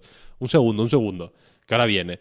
Y salen cuatro polacos de, 20 de 21 a 25 años. Es probablemente la primera vez que salen de Polonia, de su pueblo, de, de su aldea de Polonia, para anunciar un, eh, shooter isométrico, ¿sabes? Inspirado en, en, en Dios sabe qué, ¿sabes? El cyberpunk. y va a ser como, ¡No! Porque yo, claro, yo me espero, yo me espero que cuando salga Reggie, Reggie diga, atención a lo que va a venir ahora. Y que salgan Kojima, eh, Miyazaki, mm, Vincent Pela, George R.R. Martin. Ha ido, ha ido ahí. Está ahí, ¿no? Y que luego apunten al público y esté Miyamoto aplaudiendo. En plan, venga, Reggie, sal, que eres la hostia, tal. Pero en realidad va a ser una locura. ¿Sabes? Va a estar bien. Va a ser peor. O sea, 2021 y, y con. Y con esto ya cierro un poco mi. Yo hoy estoy un poco pesimista porque llevo toda la semana durmiendo muy mal. Pero. 2021 ha sido un año catastrófico, penoso. Penoso. El, pe- de- el peor año de la historia de los videojuegos, posiblemente. Sin Hoy de verdad no, ¿eh? Sin duda, sí, sí, sí. ha Han sido- salido juegazos. han han Yo, sí. mira, han tengo, salido, tengo han mi salido lista. juegazos, Marta, pero tenemos, tenemos nosotros que cogerles de la mano porque están cayendo esos juegazos injustamente, están cayendo en el abismo de, de- de- de- del olvido. Porque está la gente pegándose, rompiéndose los dientes por si le dan el goti al Forza o a, ¿sabes? O a, o- o a cualquier cosa porque no, porque no pueden ver más allá de, de, de- de- de eso, ¿sabes? Pero ¿qué, qué más os da? O sea, quiero decir, No. importante es que han salido buenos juegos, lo hemos jugado, Sí. y ahora cuando llegue el momento de elegir nuestros GOTY, pues lo podemos, los podemos subrayar. A mí me, está, me ha costado mucho sacar los juegos del GOTY. Ya Te, te estaba el otro día, de hecho, preguntando, Víctor, tres y peloteo, por favor, para poder poner cuatro juegos. Mm, sí, ¿Qué sí, más sí, da si la gente le da duda. premio o no? Si los premios No. de videojuegos siempre son una mierda como un coco. Pero me refiero que dentro del, dentro del contexto de 2021, los, los Game Awards de 2021 no van a ser, no van a ser una medicina para 2021. Hombre, porque son unos Van a premios de ser- videojuegos, son una mierda. Van a ser el último Todo síntoma. año. No, pero en, que en un buen año, en un buen año, los Game Awards son disfrutones, ¿no? Porque es como hay, hay cosas que celebrar, es como vayan de puta madre. Cuando le den un premio a- al el, el GOTY al, al Guardianes de la Galaxia, porque, porque está la gente que porque no sabe la gente a qué agarrarse, ¿sabes? Que no esté Inscription ahí en, ese, en, ese, en esa lista, en ningún lado, ¿sabes? Me parece patético. De que, No, pero porque- de- dime, tú dime, pásame la firma del Geoff Keighley. ¿Viene su número ahí? ¿Viene su número ahí? En la firma. Ayer estaba- Que le llamo. El teléfono no. Ayer estaba Inscription, creo, en los premios de 30 juegos, ¿eh? Pero no os Ahí, gusta, no os ahí, gusta juegos, que haya... O sea, no, no es que guste, eso no importa. Que siempre hay nicho. Que siempre hay juegos que son muy buenos sí, y son de claro, nicho, no claro. pasa nada. Está eso claro, no... No sé, es que es Inscription que- es un juego muy de nicho, tío. Hostia, vale, Que tiene Unpacking. carta. Unp- Unpacking. Unpacking es un juego cero de nicho. Es un juego costumbrista y es un juego distinto, pero es cero Claro, de y nicho. tú díselo, díselo a la gente para que jugar videojuego tiene que ser cosas de acción. Ahora dile, mira, ponte a colocar libros en una estantería y te va a mandar a tomar por culo, tío. No sé. Estáis, desvi- estáis desviando el foco. Bueno, el caso, Pepe, que Para- tú quieres creer. Y por primera Bueno. vez te veo con ojos soñadores de verdad. Porque es que no sois conscientes de un par de cosas. Primero, A ver. que van a ser los primeros Game Awards con el E3 oficialmente muerto. Es verdad. Oficialmente, oficialmente no, pero ya lo digo yo. El E3 está muerto. Nunca había estado tan muerto como ahora. En 2021 está más muerto que en 2020, que no hubo.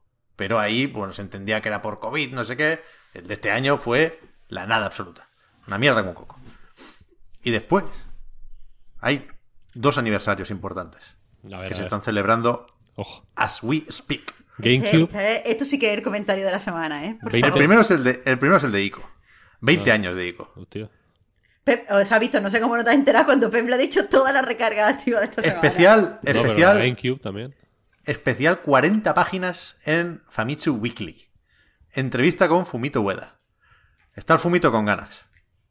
Fumito Ueda va a salir en los Game Awards. Seguramente. Ojalá. Con un, con un vídeo.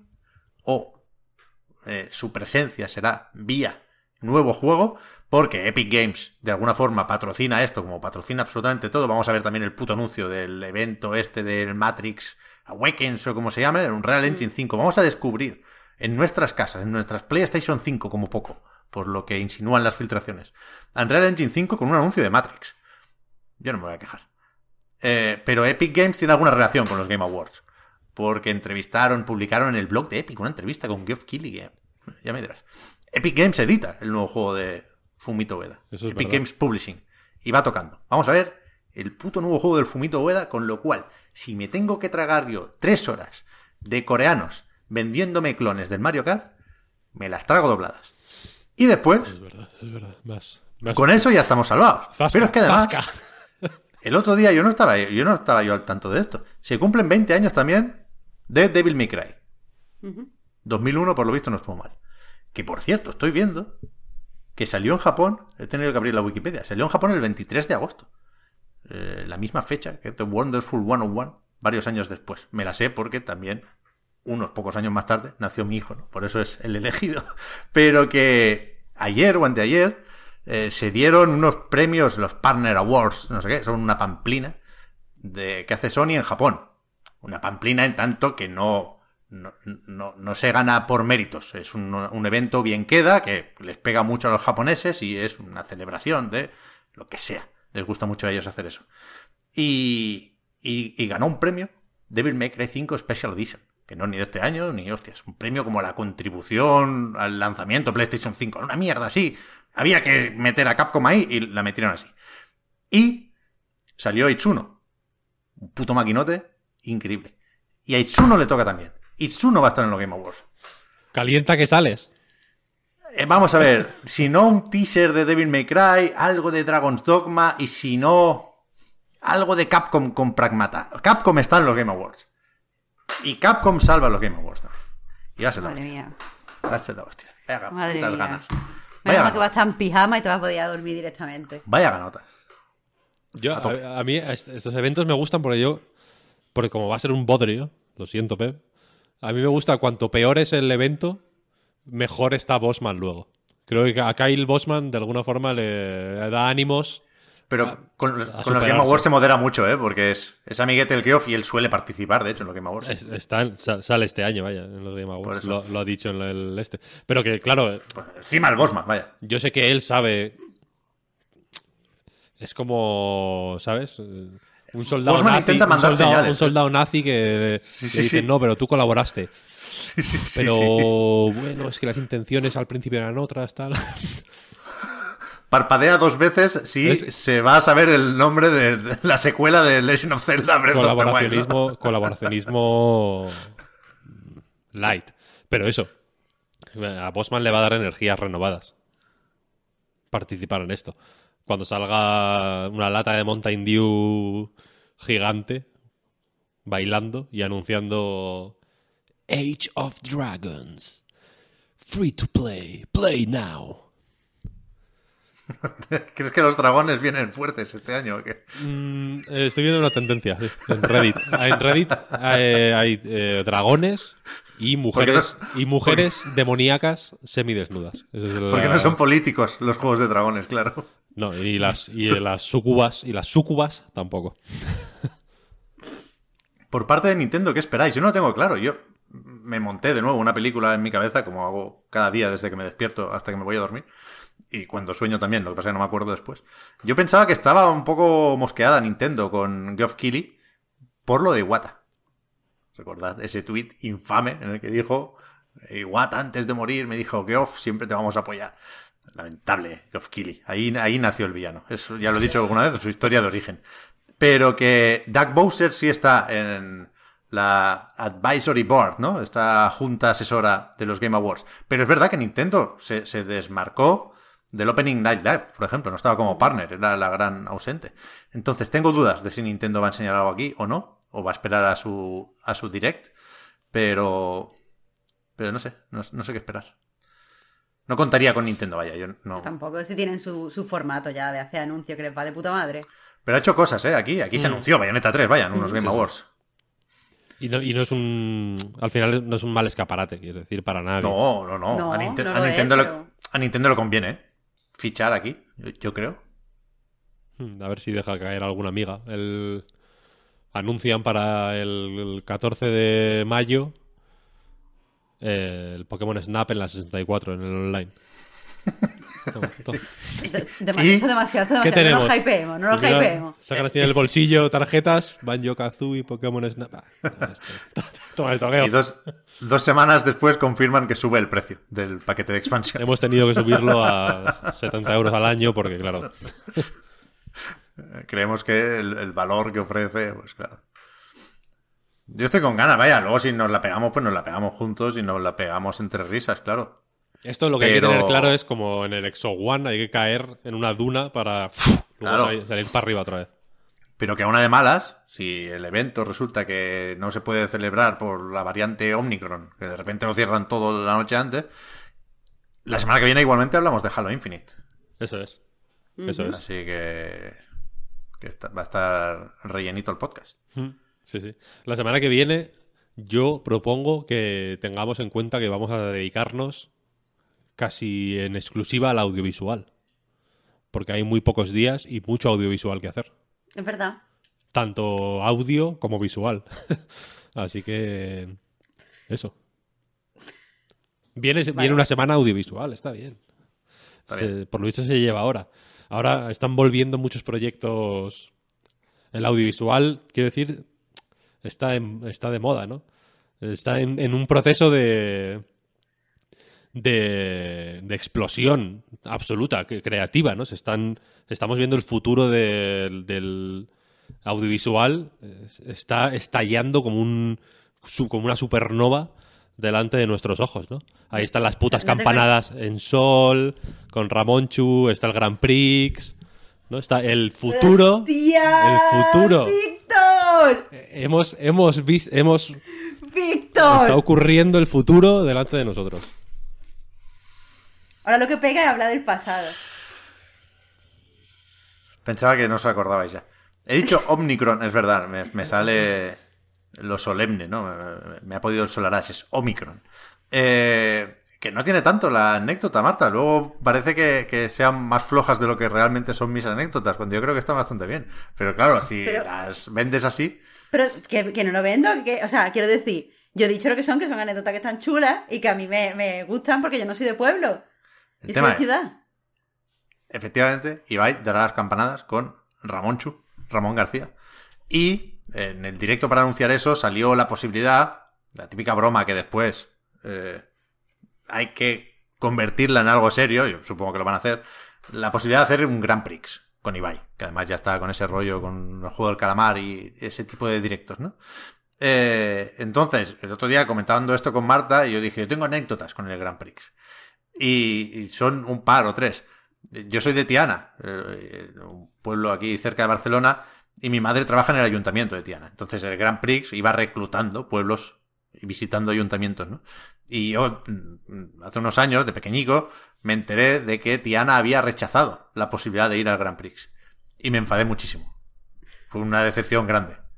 Lo tuve que pagar con mi madre, pobre, porque es, un poco el enlace con la administración pública, ¿no?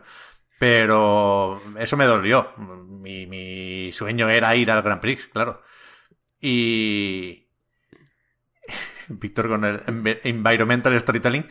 Y la otra anécdota es que, claro, la- Tiana tiene una rivalidad con Mongat, que es el pueblo de abajo, que de hecho hace muchos años era el barrio de pescadores de Tiana y se independizó, ¿no?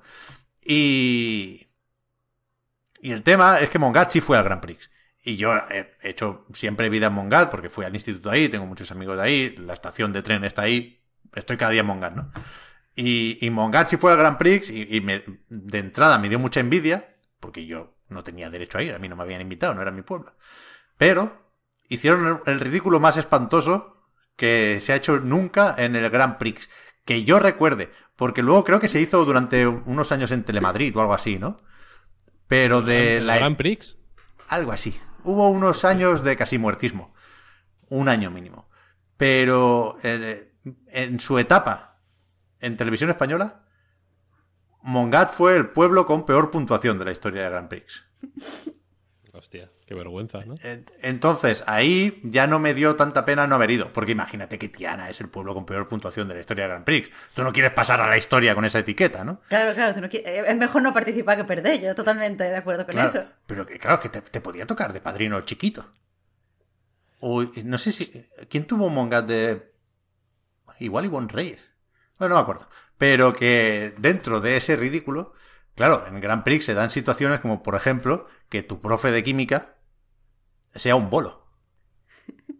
Ahora, Entonces, es que ahora lo vi desde otro. Me, me tomé perspectiva. el Grand Prix no puede existir a día de hoy. O sea, hemos, hemos el Grand Prix es un programa eh, que, que es eh, no sé si conoce eh, a- Alberto Olmos, ¿sabéis quién es? ¿No? un crítico de literario escribe en el Confidencial, así medio de los de como eh, afín a Soto y Bars, de estos de la, de la postcensura y su puta madre, ¿no? Eh, pero ha escrito un libro que, sobre, lo, sobre, que, sobre lo cutre, es como una defensa de lo cutre, y sobre que la básicamente una de las ideas es que España es cutre y que eso es- y que está bien, que la cutrez de España es lo que le, es lo que que la cutrez define a España más que la, la heroicidad o lo que sea, ¿no? Y, y Grand Prix es es un ejemplo.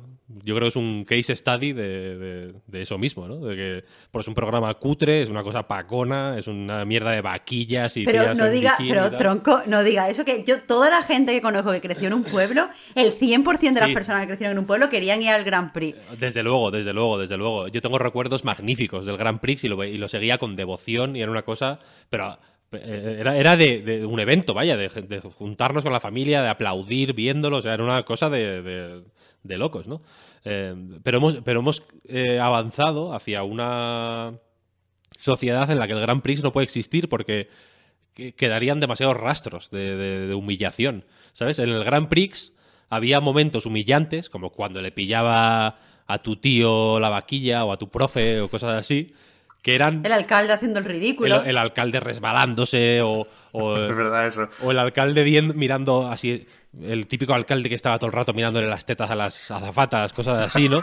Que eran humillaciones y momentos ridículos efímeros, ¿sabes? Eh, habría gente que lo grababa en vídeo o así, pero no era, pero no estaba en YouTube. Pero sí lo que te está contando Pep, es que no era efímero, que él todavía se acuerda de su Sí, profesora vestida pero, de bolo. y pero yo. te acuerdas, te acuerdas, te acuerdas. Una cosa es la memoria y otra cosa es que haya un vídeo que se Bueno. pueda viralizar, que... Ahí no se hacían memes, eso es verdad. Que- que Ahora un meme, de- un, que un meme de Grand. Prix te mata. Claro, te puede joder la vida, ¿eh? Quiero decir, Sí, sí, cultura sí, de la cancelación, no. Cultura del Grand Prix. Ojo que, que tú haces, tú, tú- tú que te caes mal, una mala, un mal resbalón, jugando a una prueba del Grand Prix. Hostia, y eso te persigue para siempre, ¿eh? Que te lo mandan por privado en Instagram y todo. ¿Sabes? Y, eh, entonces hemos, yo creo que es una... O sea, el, el mundo en el que el Grand Prix funcionaba y era, y era bueno no es el mismo en el que vivimos ahora. Y creo que esa es la, la señal de la decadencia de nuestro mundo, vaya. Y, y- el, y por lo que va a fracasar este nuevo Grand Prix. Porque el Grand Prix tiene que ser, como las fiestas de los pueblos, tiene que ser algo efímero. Lo que pasa en la fiesta del pueblo se queda en la fiesta del pueblo y lo que pasa en el Grand Prix se queda en el Grand Prix y en la memoria colectiva de, de la gente, de los, de, de los convecinos que, que veían con, con tanta pasión a su alcalde hacer el ridículo. Pep, tú le tienes que demostrar, visto, que no tienes razón. Tú tienes que ahora liderar el movimiento de Tiana por ir al nuevo Grand Prix a petarlo. Por lo menos sacar mm, más, puntos que el otro Pero que pueblo no, ese. ojalá. que no es Vale. un nuevo Grand Prix, que sea una cosa puntual si la acaban haciendo con Ibai, ¿no? Bueno, igual se mete hasta Piqué aquí, yo qué sé.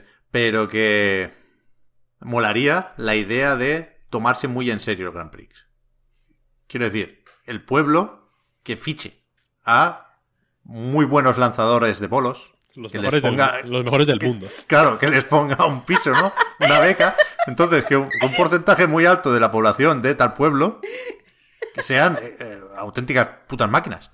Que con, dentro de un disfraz de sumo se muevan como pez en el agua, ¿no? Y muy, muy, muy, muy, preparado el Grand Prix. Olímpicos, todo medallas de oro olímpicos Claro. eh, disfrazados, disfrazados Claro. de sumo. el, el pueblo, o sea, el, el- el pueblo se pone de acuerdo para que en, en- en ese momento el alcalde sea un magnífico de saber y ganar, para ir muy preparado a la prueba final, ¿sabes? El- eso estaría muy bien, eso estaría muy bien. Ir a ganar completamente. El- el- A en la en las reuniones de, de consistoriales ¿no? del ayuntamiento en plan bueno tenemos- hay que unas carreteras que hay que reparar y hay un descampado ahí que está dando problemas porque hay, hay una plaga de, ¿no? de, de cotorra ¿no? pero hemos decidido que ese presupuesto vamos a dedicarlo a mm, entrenar este- a gente que pueda correr co- de- delante de las vaquillas Vale, ahora, ahora es cuando shit gets real. En los comentarios han dado la clave. Siempre, siempre, casi siempre cuando hacemos un directo, sobre todo, o sea, cuando acabamos el podcast, sobre todo cuando es en directo, divagamos un poco. Pero casi siempre acabamos mm, tocando alguna tecla importante. ¿Cuándo empezó a grabarse en serio el problema de la España vacía? Tú me puedes decir, bueno, con eh, la sociedad 2.0, con internet, no sé qué. O eso, o cuando acabó el Grand Prix. No se puede saber. Seguro que no hay estudios. no hay libros de- No, no, pero, pero, pero imagínate, ¿eh? Imagínate los pueblos llamando a los mejores universitarios para poder responder a los quiz rápidamente. Que ahí hay mierda, ahí hay mierda. Me parece correcto, me parece correcto. Yo os digo, yo me encantará, me encantará, me encantará que se inicie de nuevo el Grand Prix, Pep lidere a la peña de Tiana y tú, Víctor, a la peña de tu pueblo, que no sé si es público, así que no lo digo. No, si es que no, yo no, yo soy de León capital, vaya, yo no tengo pueblo. No, pero tú vives ahora en un pueblo, no me... no ah, me ah, vale. Ahí podría tu ir, pueblo donde tú vives. Sí, Pero sí, tenemos sí, que sí. encontrarnos en la final, ¿eh, Víctor, porque si no. Claro, claro. Uf, me encanta, me encanta. Eso, eso, Eso es la televisión que quiero bien. ver. Eso Eso estaría estaría bueno. muy bien. Sí, sí. En el campo y en la playa hace calor y la gente se pasea en bañador. El sol aprieta, por fin llega el verano. Lo hace con este programa de la mano. Va a empezar, ya está aquí lo que más te gusta a ti. Para pam pam pam. Es el Gran Prix. Es que es increíble, tiene que volver el Gran Prix, no me jodáis. tío. es que a mí no me jodáis. Es que era, era, era bonito en realidad, el- porque ahora tampoco puede existir el Grand Prix porque ya el, el verano tampoco, a nivel de contenido multimedia, ya no existe. Pero es que- es que Tenemos la tele- 24 la- horas todo. La tele es esto, tío. Yo, yo me enfado ahora con la puta pandemia que la tele sea pinchar la webcam. No, eso es Twitch, eso llevamos haciéndolo cuatro matados desde casa años y años y años. La tele es eh, ponerle medios al asunto. Coño, hombre. Ya una plaza, una vaquilla, el maestro Leiva. Maestro Leiva, no, no sé, música maestro, algo así, igual sí era el maestro Leiva. Entonces, hostia, ¿dónde está el dinero? Hay que poner dinero a esto. Me estoy dando cuenta conforme más hablamos que yo creo que no he visto el Grand Prix, ¿eh? Yo creo que el Grand Prix, yo creía que el Grand Prix era otra cosa. A ver, el Grand Prix es... El, Grand Prix ya era un downgrade respecto a la obra magna de este formato que era el juego de la Oca. ¡Ah! ¡Eso es lo que yo he visto! Es que eso me imaginaba yo. Eso es lo que yo he visto. Ahora, ahora, ahora. Ya, ya ha cuadrado todo en mi cabeza. Igualmente, yo lo que quiero. O sea, si se parece, pues bien, me parece bien. El juego de la Oca ¡Ay! era... los- el- la noche de los castillos, está diciendo la gente. Eso también está bien La guapo. noche de los castillos estaba guay, sí. El juego de la el- Oca era un poco menos casposo, para mi gusto. El Sí. Grand Prix tenía un poco más de caspa. Claro, porque en España siempre teníamos el programa caspa y el programa sin caspa. Es como, teníamos el, el juego ese de los castillos, ¿vale? El, el programa de los castillos. Pero después había otro de ciencia ficción con Bertino Borne, que era la versión caspa. Siempre había Mm. Sí. como eso, el yin y el yang. Luego estaba Que no sé Furor, que era todo. Que era la- Güey, ya La- era más mayo yo, ¿eh? Furor era la caspa y la versión no casposa, todo junto. Sí, Estaba correcto. muy bien. Yo me pego con cualquiera por el Grand Prix, vaya. Y por Ramonchu, y por el que apostamos, y por lo que haga falta. Pues ya nos veremos. Tú vas a seguir las campanadas entonces con, con Ibai. Yo, Sí. te lo digo verdad, sí. O sea, con Ramón García. Y por lo tanto con Ibai. Hostia, las dos Españas. Yo no estoy para decirle que no al Ramonchu, vaya. Ya. Está bien, está bien, me gusta, me gusta. Con esto, si queréis, terminamos, vaya, no tenemos mucho más que decir. Con Por esta sí. oda a, a, la, a la- a la- a la España vacía. Es verdad. Eh, eso, lo de la semana que viene está más que repasado. No sé si aparte de Halo Infinite habrá tiempo para comentar algo más. ¿Hay algún lanzamiento fuerte la semana que viene? Creo que no. Pues igual de, pues de todo, van a ser los Game Awards. Va a salir, van a salir por sorpresa Elden Ring, Bayonetta 3, Wonderful 102, eh, Silksong. Silksong. Todos, todos. Se han puesto de acuerdo, por lo visto. Uno detrás de otro. Yo creo que sí. Así como- Juntos, ¿eh? Juntos, todos. Ah, hostia. juntos, jun- a la misma hora. No, no, pero que quiero decir que compras uno y te dan todos. 19 Game Pass Day One. 19.95, todos. Vale, va. Eh, está todo hecho. Hoy hemos hecho todo y más, con lo cual voy directamente a lo de recordar que el podcast Reload, igual que a nightgames.com, es posible gracias a vuestras generosas aportaciones. Patreon.com barra a. Los patrons tenéis ahora un ratito más de podcast. Si no, eh, nos vemos la semana que viene. Ya digo, muy, muy, muy probablemente en los Game Awards. Si no, habrá podcast Reload eh, a las pocas horas y, hablaremos de todo lo que haya presentado eh, Geoff Keighley y compañía. Y hablaremos también de Halo Infinite, eh, que yo creo que sí, sí podremos comentar la campaña como se merece. Muchas gracias por todo. Gracias a los que habéis conectado en directo en Twitch. Y gracias también a Víctor y a Marta. Muchas A gracias ti, a ti, Pep. Pep. Hasta ahora. Chao, chao. Hasta luego.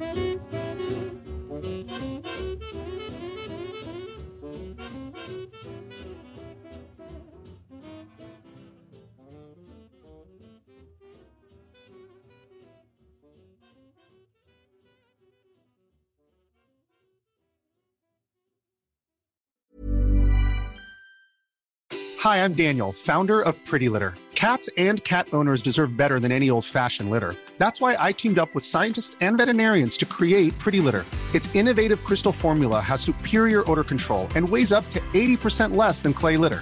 Pretty Litter even monitors health by changing colors to help detect early signs of potential illness. It's the world's smartest kitty litter. Go to prettylitter.com and use code ACAST for 20% off your first order and a free cat toy. Terms and conditions apply. See site for details.